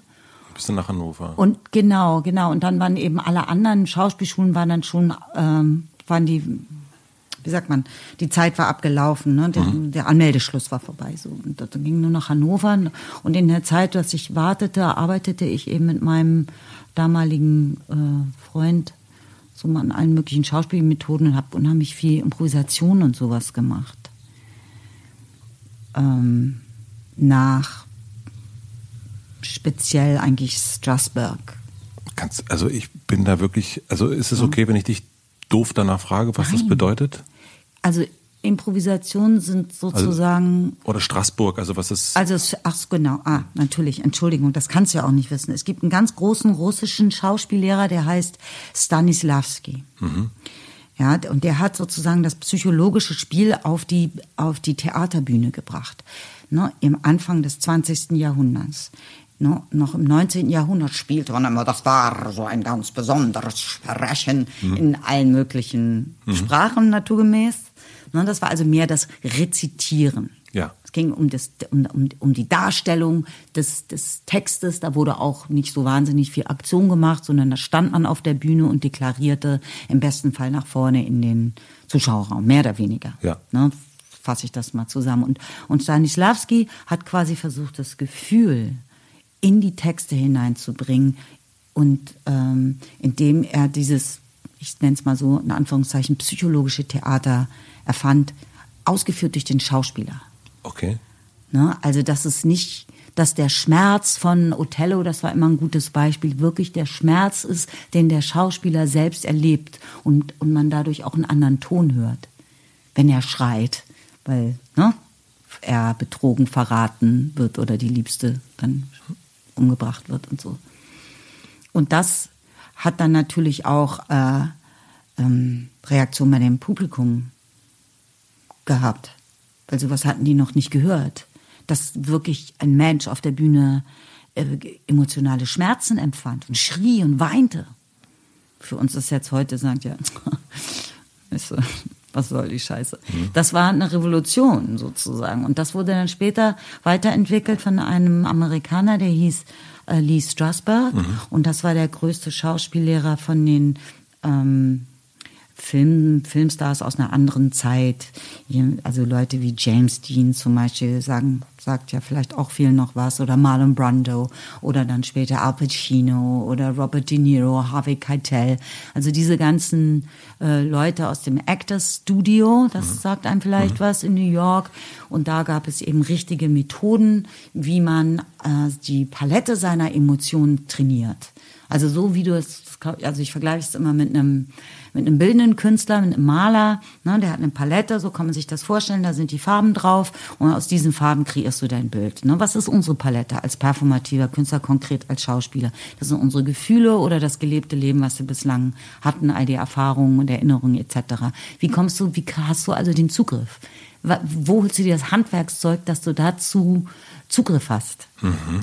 Das hört sich jetzt so technisch an, ist aber eigentlich auch technisch. Ne? Zugriff auf deine äh, unterschiedlichen äh, Emotionen, also soweit es dir möglich ist. Ne? Ist bei jedem ja auch verschieden. Ja. So. Und da gibt es, ähm, da gibt es quasi Übungen, handwerkliche Übungen, um sich die äh, verfügbar zu machen, die aus, aufzuschließen. Private Sense Memory zum Beispiel. Kannst, es oh, war, das ey, es war, ich dachte, das muss dir nicht leid, weil ich, oh. Schauspielschule. Wo ich so dachte, oh bitte, ich möchte das nicht mehr machen müssen. Ich bin auch so viele Sachen, wo ich so dachte, oh, das ist so peinlich. Sense Memory. Also, die Aufgabe war in der Schauspielschule, zweites Semester in Hannover. Äh, wenn ihr morgens Tee oder Kaffee trinkt, ich trinke ja keinen Kaffee, ne? Dann, hier, meine Damen und Herren, habe ich jetzt einen Becher. Mhm. Ähm, dann, wenn ihr das so trinkt, dann spürt doch mal nach, wo ist quasi die Hitze des Tees, die aufsteigt in die Nase oder wenn du eine Brille hast, beschlägt es möglicherweise und wie heiß ist es und was macht das, was ist die Sensation so an der Lippe oder an der Zunge, ist es süß oder bitter und dann geht es durch den, durch den Hals bis nach unten und erwärmt dich und so. Ne? Ja. So, also das, während man tatsächlich den Kaffee oder den Tee getrunken hat, ähm, ähm, wahrzunehmen. Bewusstseinsschulung. Ne? Und so saßen dann meine Mitbewohner und ich morgens schweigend. Haben nachgefühlt. Das war, glaube ich, ziemlich lustig. Und so, aber da passiert, wenn du dich damit beschäftigst, denkst du, wow, da ist echt viel los, wenn du so einen Schluck Tee runterschluckst. Wenn du mal einmal dich damit wirklich ja. beschäftigst. Ja. So, und dann war, saßen wir im Studio D und kriegten dann irgendwie so eine, so eine scheiß Porzellanbecher da in der Hand, wo, keine Ahnung, Sparkassenlogo draufgeklebt war. Und mussten das durch die, durch die Erinnerung an das, was wir am Morgen erlebt hatten, wiederherstellen. Also du trinkst einen Schluck und das ist dann Wasser. Mhm. Und du äh, Und aber du, genau. Und du versuchst dich dran zu erinnern, die, die Temperatur, die Süße, die Bitterkeit, das Pusten, vorsichtig sein und wie es abkühlt und was das hier unten, wie das durchgeht. Durch den Hals, bis in den Magen und dich erwärmt. Oder ist sogar ein bisschen zu heißer Schluck gewesen. So, und da gibt es eben viele andere Übungen und so weiter. Ne? Und ich hab, dachte immer, was soll das?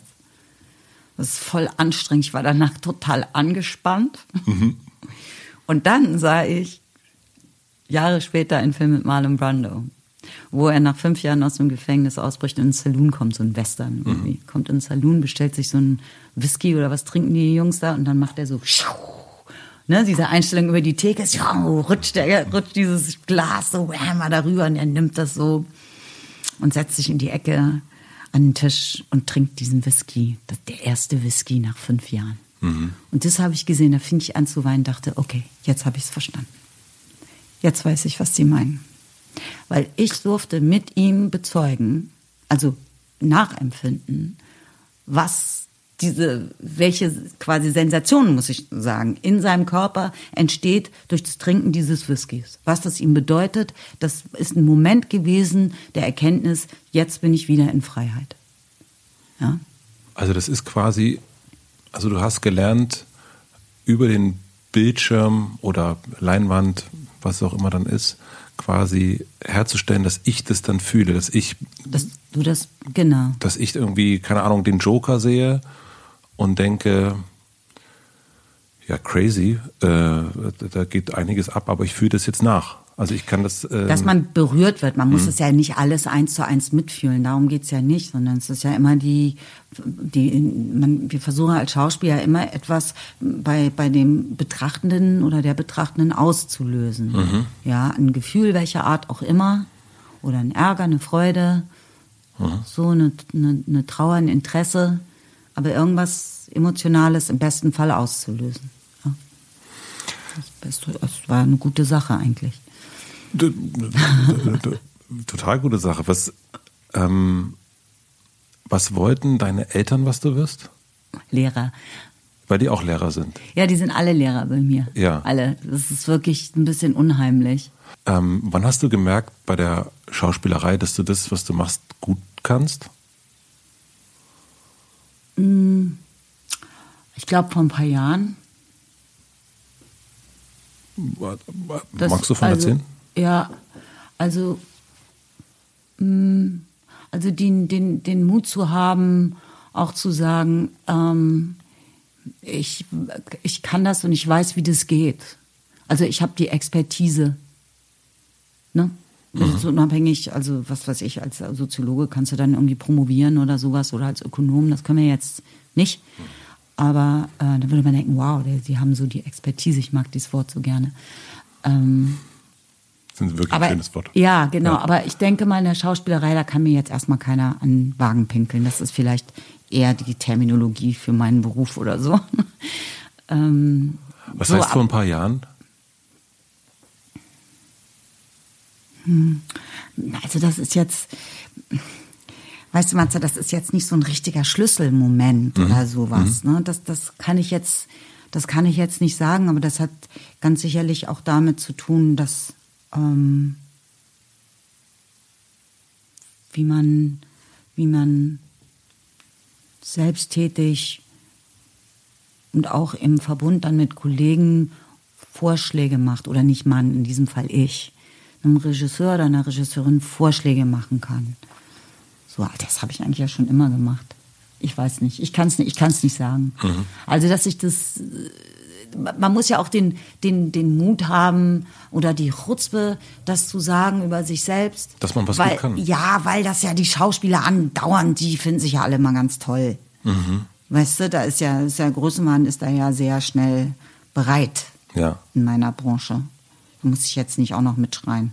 Nee, das habe ich nicht auch nie das Gefühl, also bei den Sachen, die ich mir jetzt so durchgelesen habe, und so habe ich nie das Gefühl, dass du so, so ähm, irgendwo auf dem, auf, dem, auf dem World Trade Center stehst und, und auf deine Brust schlägst oder so. Also das ist äh, eher nicht. Also eher ähm, ähm, bescheiden, aber dennoch dein erster Film gleich, ein, also das ist Sechsteiler war es, war nicht ein Film, glaube ich, äh, ähm, Preis bekommen und dann schon so, also das, was man so als eine Art, was andere als eine Bestätigung so empfinden. Ähm, so Preise und so weiter und so fort. Aber ich, äh, deswegen habe ich mich gefragt, wann das für dich so war, okay, nee, das, das, das kann ich wirklich gut. Das ist irgendwie so, ähm, das, das, ja, ich, ich kann das. Ja. Ich glaube, das hat, das sind, ich wüsste jetzt nicht, wann das war, mhm. aber das sind die Momente, wenn ich in, beim Dreh in der Szene merke, das stimmt so nicht. Das ist, das geht so nicht. Wir, das muss anders. Wir und, müssen das anders machen. Und sagst du das dann? Ja, ja, ich sag das. Also ich bin ja meistens sehr eng mit meinen Regisseuren mhm. und Regisseurinnen. Und also ich sage das jetzt auch bewusst beide, weil, mhm. also aussprechend, weil ich wirklich die große Freude hatte, in meinem Leben wohl ungefähr equal mit mhm. Männern und Frauen zu arbeiten und auch schon oft gefragt wurde, ähm, ist, wie ist es, ist, was ist besser oder was mögen Sie lieber? Frag es nicht. Ich wollte gerade nein. ähm, so, also insofern bereiten wir da schon natürlich immer sehr viel vor. Oder manchmal ist es dann auch bei den Castings jetzt zuletzt war das mit Stefan Lacan. Und das ist einfach so interessant. Ich finde diesen Beruf immer noch so interessant, was man da so rauskriegt während des Spielens und merkt, ja, genau. Und so eben nicht. Jetzt versuchen wir mal was anderes. Mhm. Das finde ich, ich finde das, ähm, das ist aufregend und super, mega interessant und total befriedigend dadurch. Du hast in deinem Buch was zum Thema Erfolg geschrieben. Ich lese das mal kurz Ach, vor. Mhm. Du hast oh, geschrieben, doch Erfolg richtet sich nicht immer nach der öffentlichen Anerkennung. Es ist jedem selbst überlassen, wie er oder sie Erfolg definiert. Für manche Menschen ist es ein Erfolg, morgens aus dem Bett aufzustehen. Ich kann das gut verstehen. Gratulation. Wenn man sich dann doch mal aus Versehen auf deiner Wikipedia-Seite aufhält, ähm, dann ist ja, dann würde ich mal sagen, äh, da ist ja viel los. Also im Sinne von dem, was du gemacht hast. Also so, das ist ein, ein, eine, es ist ein Wahnsinn, wie viele Filme, wie viel, also irre. Und dann noch diese Reisen dazu. Und das, also ein unglaublicher Schaffensdrang. Und ähm, deswegen ist für, also Erfolg für dich auf dem Bett auszustehen, kann ich mir nicht vorstellen. Dass du das so als einen Erfolg definierst. Für mich, für, für mich nicht, aber ähm, ähm, warum habe ich das geschrieben? Weil ich das tatsächlich auch selber kenne, dass es unheimlich schwierig ist, in den Tag hineinzugehen oder in die Öffentlichkeit nach draußen. Also auf der Straße ist ja schon Öffentlichkeit. Bei mir ist mhm. das dann manchmal natürlich noch potenziert oder so. Mhm. Ähm, und nur weil man das macht, heißt es ja nicht, dass es einem leicht fällt, sondern ich, mhm. es wird geübt. Und manchen fällt es tatsächlich leicht von meinen Kollegen. Dazu gehöre ich jetzt leider nicht. Ich mhm. musste das echt hart lernen und ich habe wirklich alles falsch gemacht, was man nur falsch machen kann und bin darüber für auch viel verprügelt worden. So und, und aber aus den Fehlern lernt man ja, ne, im besten Fall. Weil du dir dann analysierst und sagst, warum habe ich das jetzt so gemacht, warum habe ich das gesagt und muss ich das sagen und warum, wie kann ich mich da in den Griff kriegen, dass mir das nicht wieder passiert. Ne? So, und damit habe ich mich halt viel beschäftigt. Und, und ich kenne aber natürlich Menschen, die in ganz anderen Bereichen äh, arbeiten oder leben oder aufbewahrt sind. Egal. Aber wenn Menschen, so, die nicht aufstehen können, weil es so, das, weil sie am Leben kranken. Aber wenn einem das so gar nicht so leicht fällt, und deswegen meine ich das so, du hast es ja total viel gemacht. Also du bist ja sehr, sehr viel, sehr, sehr häufig, wahrscheinlich morgens, um wenn Drehtag ist, also bei ganz vielen Sachen ganz viel aufgestanden und immer, immer ja, wieder aufgestanden, ja, immer wieder raus und sehr so. früh. Ja, das meine ich, das ist so, wenn das ein so, ähm, also hast du das gemacht, weil du es üben wolltest? Oder musstest? Oder also du hättest ja vielleicht auch mal sagen können, weißt du was, ich habe jetzt einen Film im Jahr gedreht und ähm, ja, mache ich, also dann, dann äh, muss ich mich nicht überwinden, rauszugehen. Weißt Ach so, ja, ja, genau. Das ist natürlich völlig richtig. Aber äh, wie ich ja gerade eben schon sagte, finde ich diesen Beruf ja so wahnsinnig interessant. Ah. So, ich finde es schon, ja, das sind, das, das sind halt dann die Spannungen, ne? So, man sagt, ja, das ist total interessant, sich damit zu beschäftigen. Jetzt müssen wir es aber auch noch machen. So, so entstehen halt die Widersprüche in einem. Und das ist ja eigentlich ähm, etwas, was dann vielleicht im besten Fall den Charakter formt mhm. oder dreidimensional macht oder manchmal auch ein bisschen unverständlich ne? oder differenziert oder das ist jetzt aber auch kompliziert. So, ähm, aber das gehört vielleicht zu meinem mm, Beruf dazu. Ich meine, wenn man ganz einfach und schlicht ist, das will ja auch keiner wissen auf der Leinwand, sozusagen. Warum hat dir deine Mutter gesagt, dass du dir ein dickeres Fell anlegen sollst? Oder empfohlen? Weil meine Mutter, äh, wie formuliere ich das jetzt, wenn ich jetzt sage, mich geliebt hat, dann heißt das, dass wenn jemand tot ist, nicht mehr lieben kann. So, keine Ahnung. Meine Mutter war halt so eine Löwenmutter und hat mich sehr, sehr geliebt und wollte mich immer beschützen, was auf jeden Fall auch damit zu tun hatte, dass, dass sie ja so alles verloren hat. Ihre ganze Familie ist ja ausgelöscht worden durch die Nazis und, ähm, und sie wollte nicht, dass ihr Kind leidet. Niemand will das. Mhm. Ich will auch nicht, dass mein Kind leidet und Schmerzen empfindet. Und dann gibt es eine Zeit, deiner ist ja noch klein. Ne? Und ähm, nur weil die, wenn die erwachsen werden, die Kinder sind es ja nicht mehr, also sind es ja trotzdem noch deine Kinder, sind immer noch deine Babys. Mhm. Weißt du, siehst ja auch immer noch den Babyblick mhm. in, dem, in der erwachsenen, jungen, schönen Frau. Siehst du das ja? noch?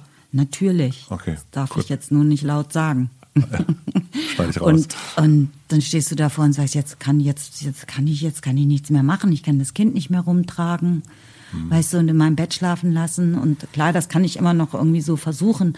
Aber es sind so diese, diese Dinge, da kann ich immer nur so Tee geben oder Wärmflaschen und da sagen, ich verstehe, wie sich das anfühlt. Weißt du, so. Und, und wenn du dann denkst, jetzt gibt's aber irgendwas,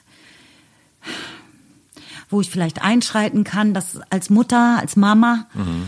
dann ist es eine gute Sache. Und, und, meine Mutter hat dann gesagt, wenn sie ganz ratlos war, sagt, dann musst du dir ein dickeres Fell anschaffen, Kattelchen, dass das dich nicht mehr so fertig macht. Weil sie das nicht ertragen konnte, natürlich, wenn sie sah, dass ihre, ihre Tochter so verzweifelt war und weinte. Ist doch klar.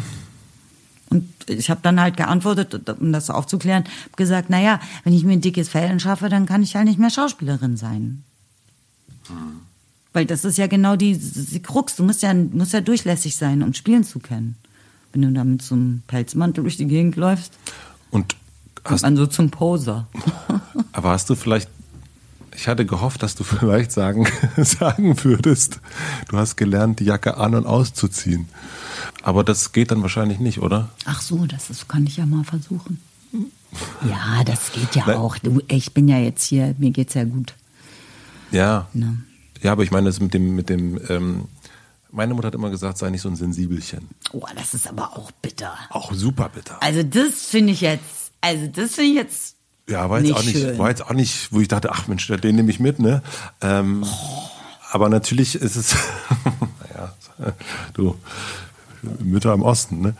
Äh, jetzt aber bitte, Diana spüren keinen Schmerz, ne? Also kennst du vielleicht auch noch, so diese mhm. Jungs dürfen ja äh, nicht weinen. Die Jungs dürfen nicht weinen. Ne? Oh, ist das hart.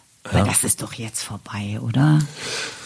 Gibt's das noch? Das weiß also ich nicht. Also sagen das weiß ich Jung, nicht. Junge Eltern ihren Kindern sei nicht so ein Sensibelchen? Das weiß ich nicht. Kann ich noch so einen Schluck Wasser? Kommst nee. du da mit deinem Arm nee. ran? Nee, das geht nicht. Tut mir leid. Thank you. Ja, willkommen.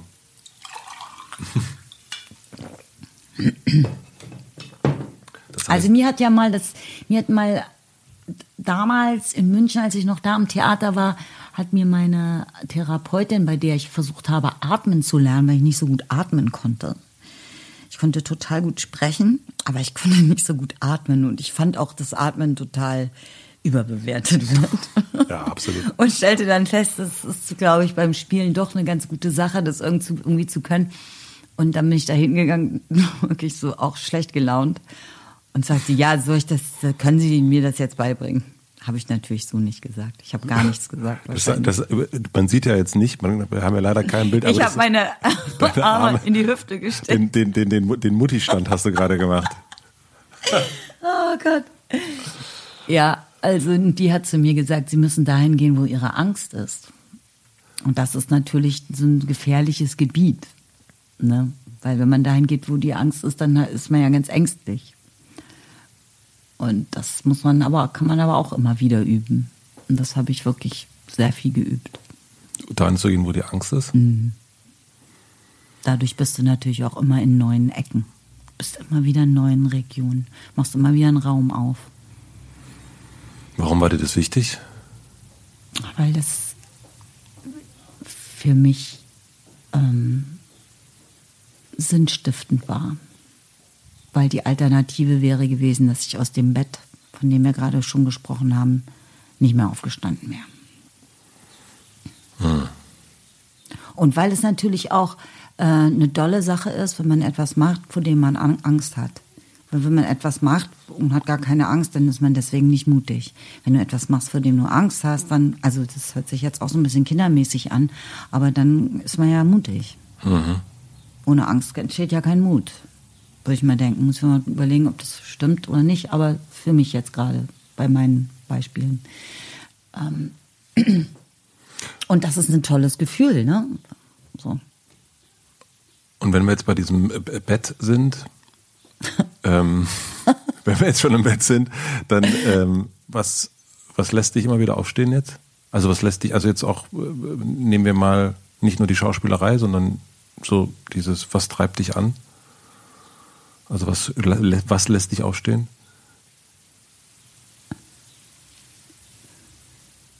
Also morgens lässt mich auf jeden Fall die Vorfreude auf Tee aufstehen. Ich bin ja ein leidenschaftlicher Teetrinker. Darum stehe ich morgens wahnsinnig gerne auf, um Tee zu trinken. Und dann gibt es so eine und so eine Tage. Es gibt Tage, wo ich mich eben auf etwas freue. Meistens sind es, sind es Begegnungen mit Menschen. Das ist, glaube ich, das Allerwichtigste.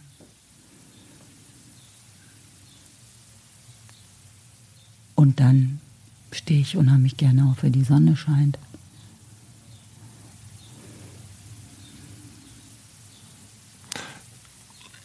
Du hast in, in meinem Interview gesagt, 2013, ähm, ähm, was macht ihr Leben schön?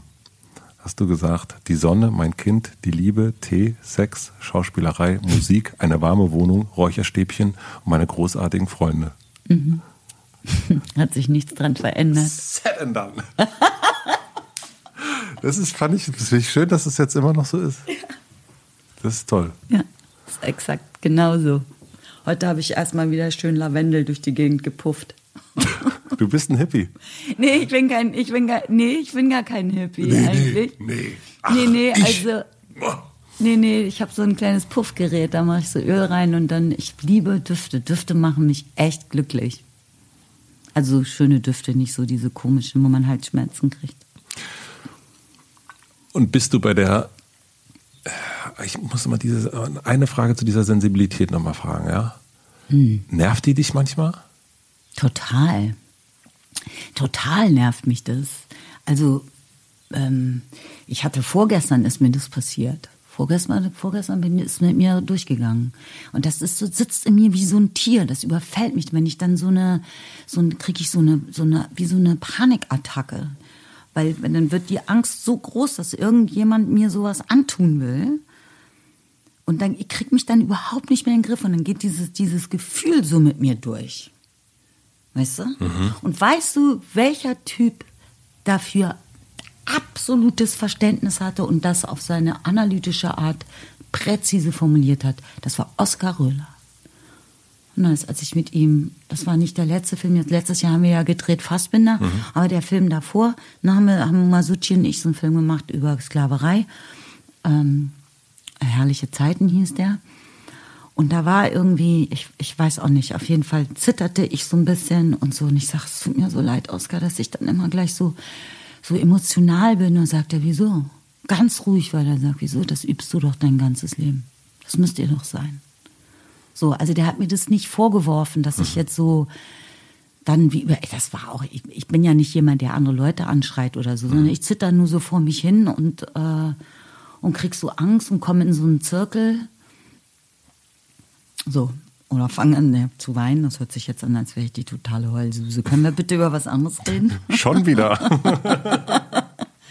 ich sage ja zu deutschem Wasser. Da seid ihr ja zu Kling. deutschen äh, äh, Tränenwasser. Hm. ja. Dafür werde ich Oscar ewig lieben. Ja, das Cooler das, Typ eh. Ja. Ja. Was hast du Themenwechsel von Roger Willemsen gelernt? Ach, von Roger habe ich ganz viel gelernt. Also von dem kann man ja auch immer weiterhin noch lernen, weil er so viele tolle Bücher geschrieben hat und so. ne? Ja. Aber das ist auf jeden Fall. Ich frage das, vielleicht kann man ja. das vielleicht ganz Ja. einmal so, das kommt jetzt nicht so aus dem, wo kommt der der jetzt her, äh, sondern äh, weil er dich im Grunde ursprünglich inspiriert hat, das Buch zu schreiben, wenn man so, kann ich das, also er hat dich eingeladen auf einen Abend ähm, Genau. in, in äh, Moment, Moment, Moment, in Name. Mannheim. Herzliche Grüße. Ähm, nach Mannheim und äh, Bin ich aber rausgequält. Herzliche Grüße. Herzliche Grüße. ähm, ja, es gibt ja da ein paar Aluhutträger. Ähm, und er hat dich eingeladen äh, zu einem Abend und du solltest einen Text vorlesen, Text schreiben, Text vorlesen. Und dann ist er verstorben, dann hast du diesen Abend allein gestaltet. Jetzt mal, das war die ganz kurze Form. Habe ich sie ungefähr richtig gemacht? Ja, so ungefähr. Ungefähr, ja. Genau. Wir wollten uns unterhalten über unsere Reisen zu den Enden, Enden der, der Welt. Welt. Großartiges genau. Und, ihm, ja. und er sagte, wäre doch schön, wenn wir ein bisschen über deine menschenrechtliche Arbeit sprechen. Darüber wissen ja viel zu wenige Leute. Und ich fand das bezeichnend, weil er- nicht nur, dass er wusste, was ich mache, sondern er wusste auch, dass irgendwie, er fand auch, dass das wenig Leute wissen würden. Was ich von ihm gelernt habe, ganz sicherlich, oder was, ey, was ich vorbildlich finde, ähm, ist diese Kombination aus dieser, diesem riesigen Wissenspool, der ist so gebildet gewesen und so eloquent und diesem, diesem berstenden Humor, dieser Freude natürlich auch an der Formulierungskunst, ja, und der hat überall noch äh, Humor äh, gefunden bei Menschen, Begegnungen, Situationen und ne, das, liest, das liest man ja auch in seinen äh, in seinen Büchern und so und ähm, und das hat man ihm eben auch wahnsinnig angesehen, ja, in der Art und Weise, wie er gesprochen hat. Sehr schöne Stimme, wie ich finde, und dann eben dieser unglaublichen Eloquenz. So, das finde ich. Und das he- das he- heißt im Umkehrschluss für mich, dass, dass diese, ähm, also dass die, die Ratio und die Emotio bei ihm so wahnsinnig in so einer gleich, in so einem Gleichgewicht lagen, weißt du, oder aufbewahrt waren. Ne? Klar, sicher ist es ein Intellektueller gewesen, aber irgendwie eben ist es auch ein Quatschkopf gewesen. Weißt du? Ich hätte ihn wahnsinnig gerne interviewt. Ja, das ist immer eine Bereicherung. Ist, ach Mann, ey. Hast du bei, bei jeder Hat, hast du beim Schreiben, war das von Anfang an so, dass du diesen, ähm, äh, diese Balance hattest? Oder ist das, also diese Balance zwischen, ich, ich, hab, ich muss immer noch mal diesen einen Satz, der mich so umgehauen hat, äh, Männer werden erschossen, Frauen vergewaltigt, ähm, Bumm, Schlag ins Gesicht, äh, Das Erkenntnis. ist gar nicht ein Schlag ins Gesicht, das ist ein Fakt. Ja, ich, für mich war es, für mich, wuff, ja. ähm, und dann aber gleichzeitig auch, was wir schon hatten, diese Schönheit, ähm, Lebendigkeit. Hast du das von Anfang an so gehabt beim Schreiben oder ist das reingekommen? Ja, das ist jetzt eine richtig gute Frage. Ähm ich musste schon den Ton finden. Ich wusste, wie ich sprechen will, aber trotzdem muss man ihn so ein bisschen finden. Und ich wusste, ich möchte, wie ich vorhin schon sagte, weder in die Empörung noch in die Betroffenheit gehen, sondern ich gehe mit dem Gefühl, ich gehe mit der Geschichte, ich gehe immer mit den Menschen und ich gehe immer mit dem Humor. Das sage ich natürlich auch als Komödiantin, wo ich sage, ich lasse keinen Gag aus. Warum sollte ich das? Weißt du? So. Und, ähm, und auf der anderen Seite natürlich die Freude und vor allem die Dankbarkeit darüber, dass ich so, wenn ich so Re Revue passieren ließ, ich dachte, mit wie vielen Menschen saß ich irgendwo Hand in Hand? Weißt du, wir kannten uns gar nicht. Und jemand hat mir was erzählt oder ich habe was zurückerzählt oder So, und, und weißt du, kommt so irgendwie so eine Weise aus Europa, wo ich sage, und ich habe mich so oft geschämt, wo ich dachte, das ist doch irgendwie auch nicht der Sinn der Sache, jetzt hier zu sein. Ist das in Ordnung? Darf ich das überhaupt? Was kann ich tun? Was kann ich geben? Mhm. Was kann ich geben? Und dann erhielt ich etwas. Und wenn es Zuneigung war oder die Geschichte oder und das Lächeln oder ne, die, die Ebenbürtigkeit. Ich sage, danke, dass ich bei euch heute mal mitmachen darf. Weißt du? So. Und das wird, glaube ich, auch, auch weiterhin irgendwie immer wieder gibt es diese Situation ähm, auf ähm, Projektreisen, dass ich, dass ich mich überwinden muss, dann in, was weiß ich, in Gezelt von Geflüchteten zu gehen, obwohl die natürlich das Wissen von den Menschen, mit denen sie jeden Tag zu tun haben, dass jemand kommt und sie kennenlernen will und ob sie bereit sind dazu. Da wird ja nichts gemacht, was nicht alle Beteiligten auch wirklich vorab gewusst hätten mhm. und auch für gut befunden hätten. Ne? Also das wäre ja sonst wirklich wie so eine Überstülpung von irgendwas. Aber trotzdem muss man da sich natürlich, und da hilft der, der Humor und das Erzählen, das ist schon so.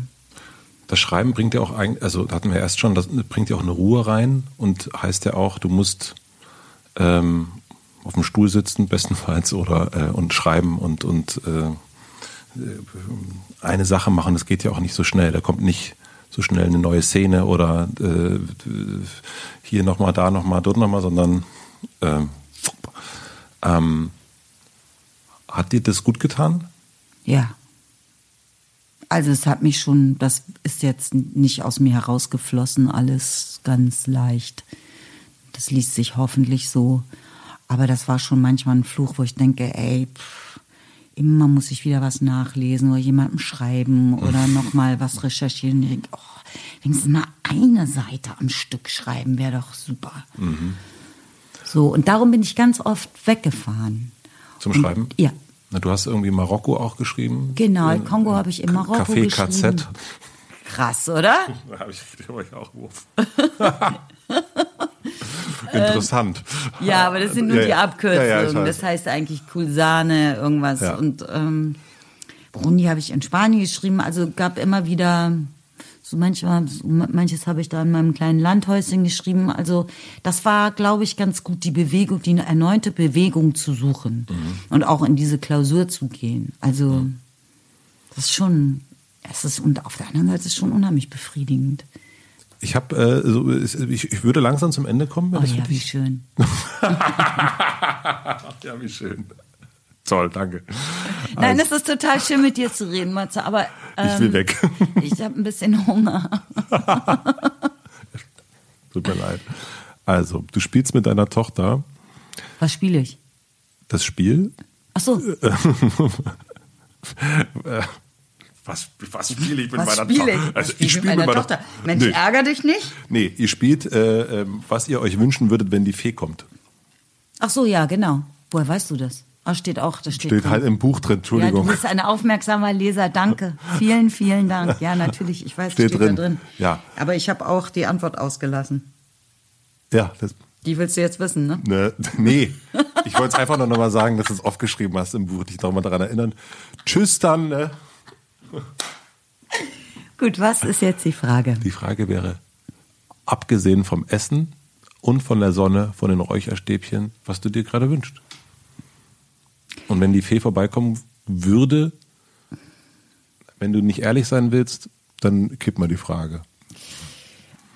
Also, ich kann dir ganz genau sagen, was ich mir gerade wünsche.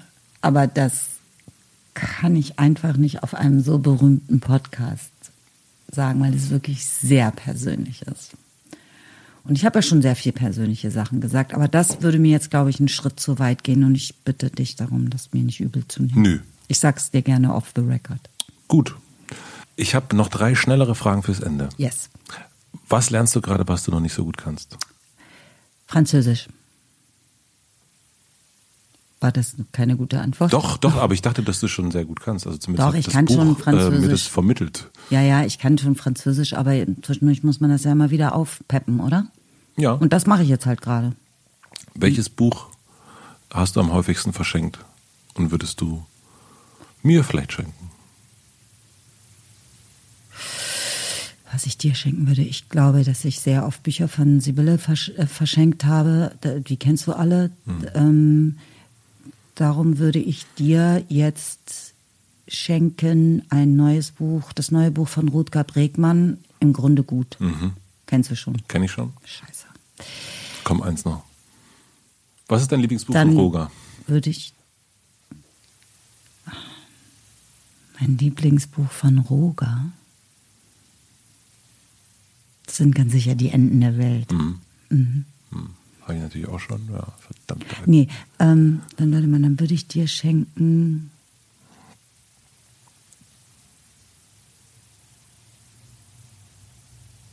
Warte, warte.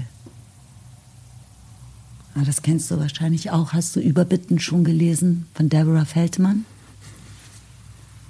Ich habe doch so schlechte Augen. Nee, liegt nee, es da? Nee, der liegt nur unorthodox. Aber ich habe ah, Überbitten okay. habe ich noch nicht gelesen. Ah, ja. Das wär's. Ah, ist das, haben wir doch noch was gefunden. Haben wir, haben wir auf jeden Fall was gefunden? Nee, habe ich Kein Sachbuch dann, obwohl es ist ja eigentlich ein Sachbuch. Also was ist es? Es ist ja eigentlich nicht so richtig Fiction. Was ist das? Also es ist Fiction basierend auf Non-Fiction. Ja, es ist, also ich habe, ähm, ja, also Überbitten, soweit ich das, also du hast das Buch ja gelesen, aber das ist ja dann ich bin noch Zeit, mittendrin, tut mir leid. Ihre Zeit in Berlin, ne? Mhm. Dann, ja. ja, also bis sie nach Berlin kommt. Ja. Mhm.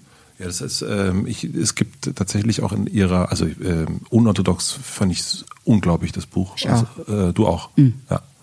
Und ich bin, ähm, ich habe sie auch getroffen und bin wow. sehr, ähm, bin auch gespannt, das weiterzulesen und auch verfolgen, was jetzt kommt. Also, mhm. weil jetzt ist, jetzt muss sie ja aus anderen Dingen schöpfen. Also so, jetzt ist so, äh, jetzt, äh, glaube ich, fängt sie an, ihre, also jetzt fängt sie an, Fiction zu schreiben. Und ich bin sehr, sehr gespannt, was, ja, da, äh, was da passiert. Ähm, und die letzte Frage, ich habe eine große Plakatwand am Alexanderplatz. Du? Ich, du Matze. Ich Matze? Imaginär. Imagination. Bitte stellen Sie sich das vor. Hier aber auch nochmal der Aufruf, falls, äh, du hast ja den guten Kontakt zu Herrn Müller. Ähm, Schön wär's. Äh, falls jemand mir eine Plakatwand sponsern würde, wir haben mal nach dem Preis gefragt, ist ein bisschen teuer. Also ähm, äh, große Plakatwand, Imagination leider noch, aber wird bestimmt jetzt nach dem Podcast anders sein. Und du darfst entscheiden, welcher Satz, welches Wort dort für alle Berliner für eine Woche von dir zu lesen sein wird. Was von mir? Kann ein Zitat sein, kann alles Mögliche sein. Ähm, du darfst entscheiden, was draufsteht. Was würdest du draufschreiben? Ich glaube, ich würde einen Menschenrechtsartikel draufschreiben, gerade in, in der Situation, in der wir uns jetzt heute befinden. Welchen Mit einem Lager, was es wieder gibt in Europa. Und jetzt Corona, was ja auch für alles ein super Excuse ist. Aber Krise haben jetzt irgendwie alle begriffen und die Deutschen können ja Krise gut. Ich glaube, es ist, ähm, es ist Artikel 3 oder 4. Ich weiß es jetzt nicht. Ich glaube 3, aber ich bin mir nicht ganz sicher.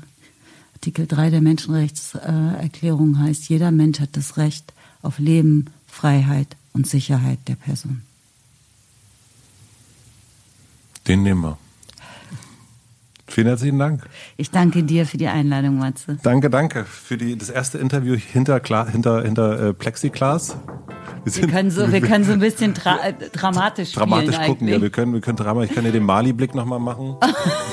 Mit der Mütze. Mit der Mütze. Ich musste das Bild noch zeigen. Vielen Dank. So.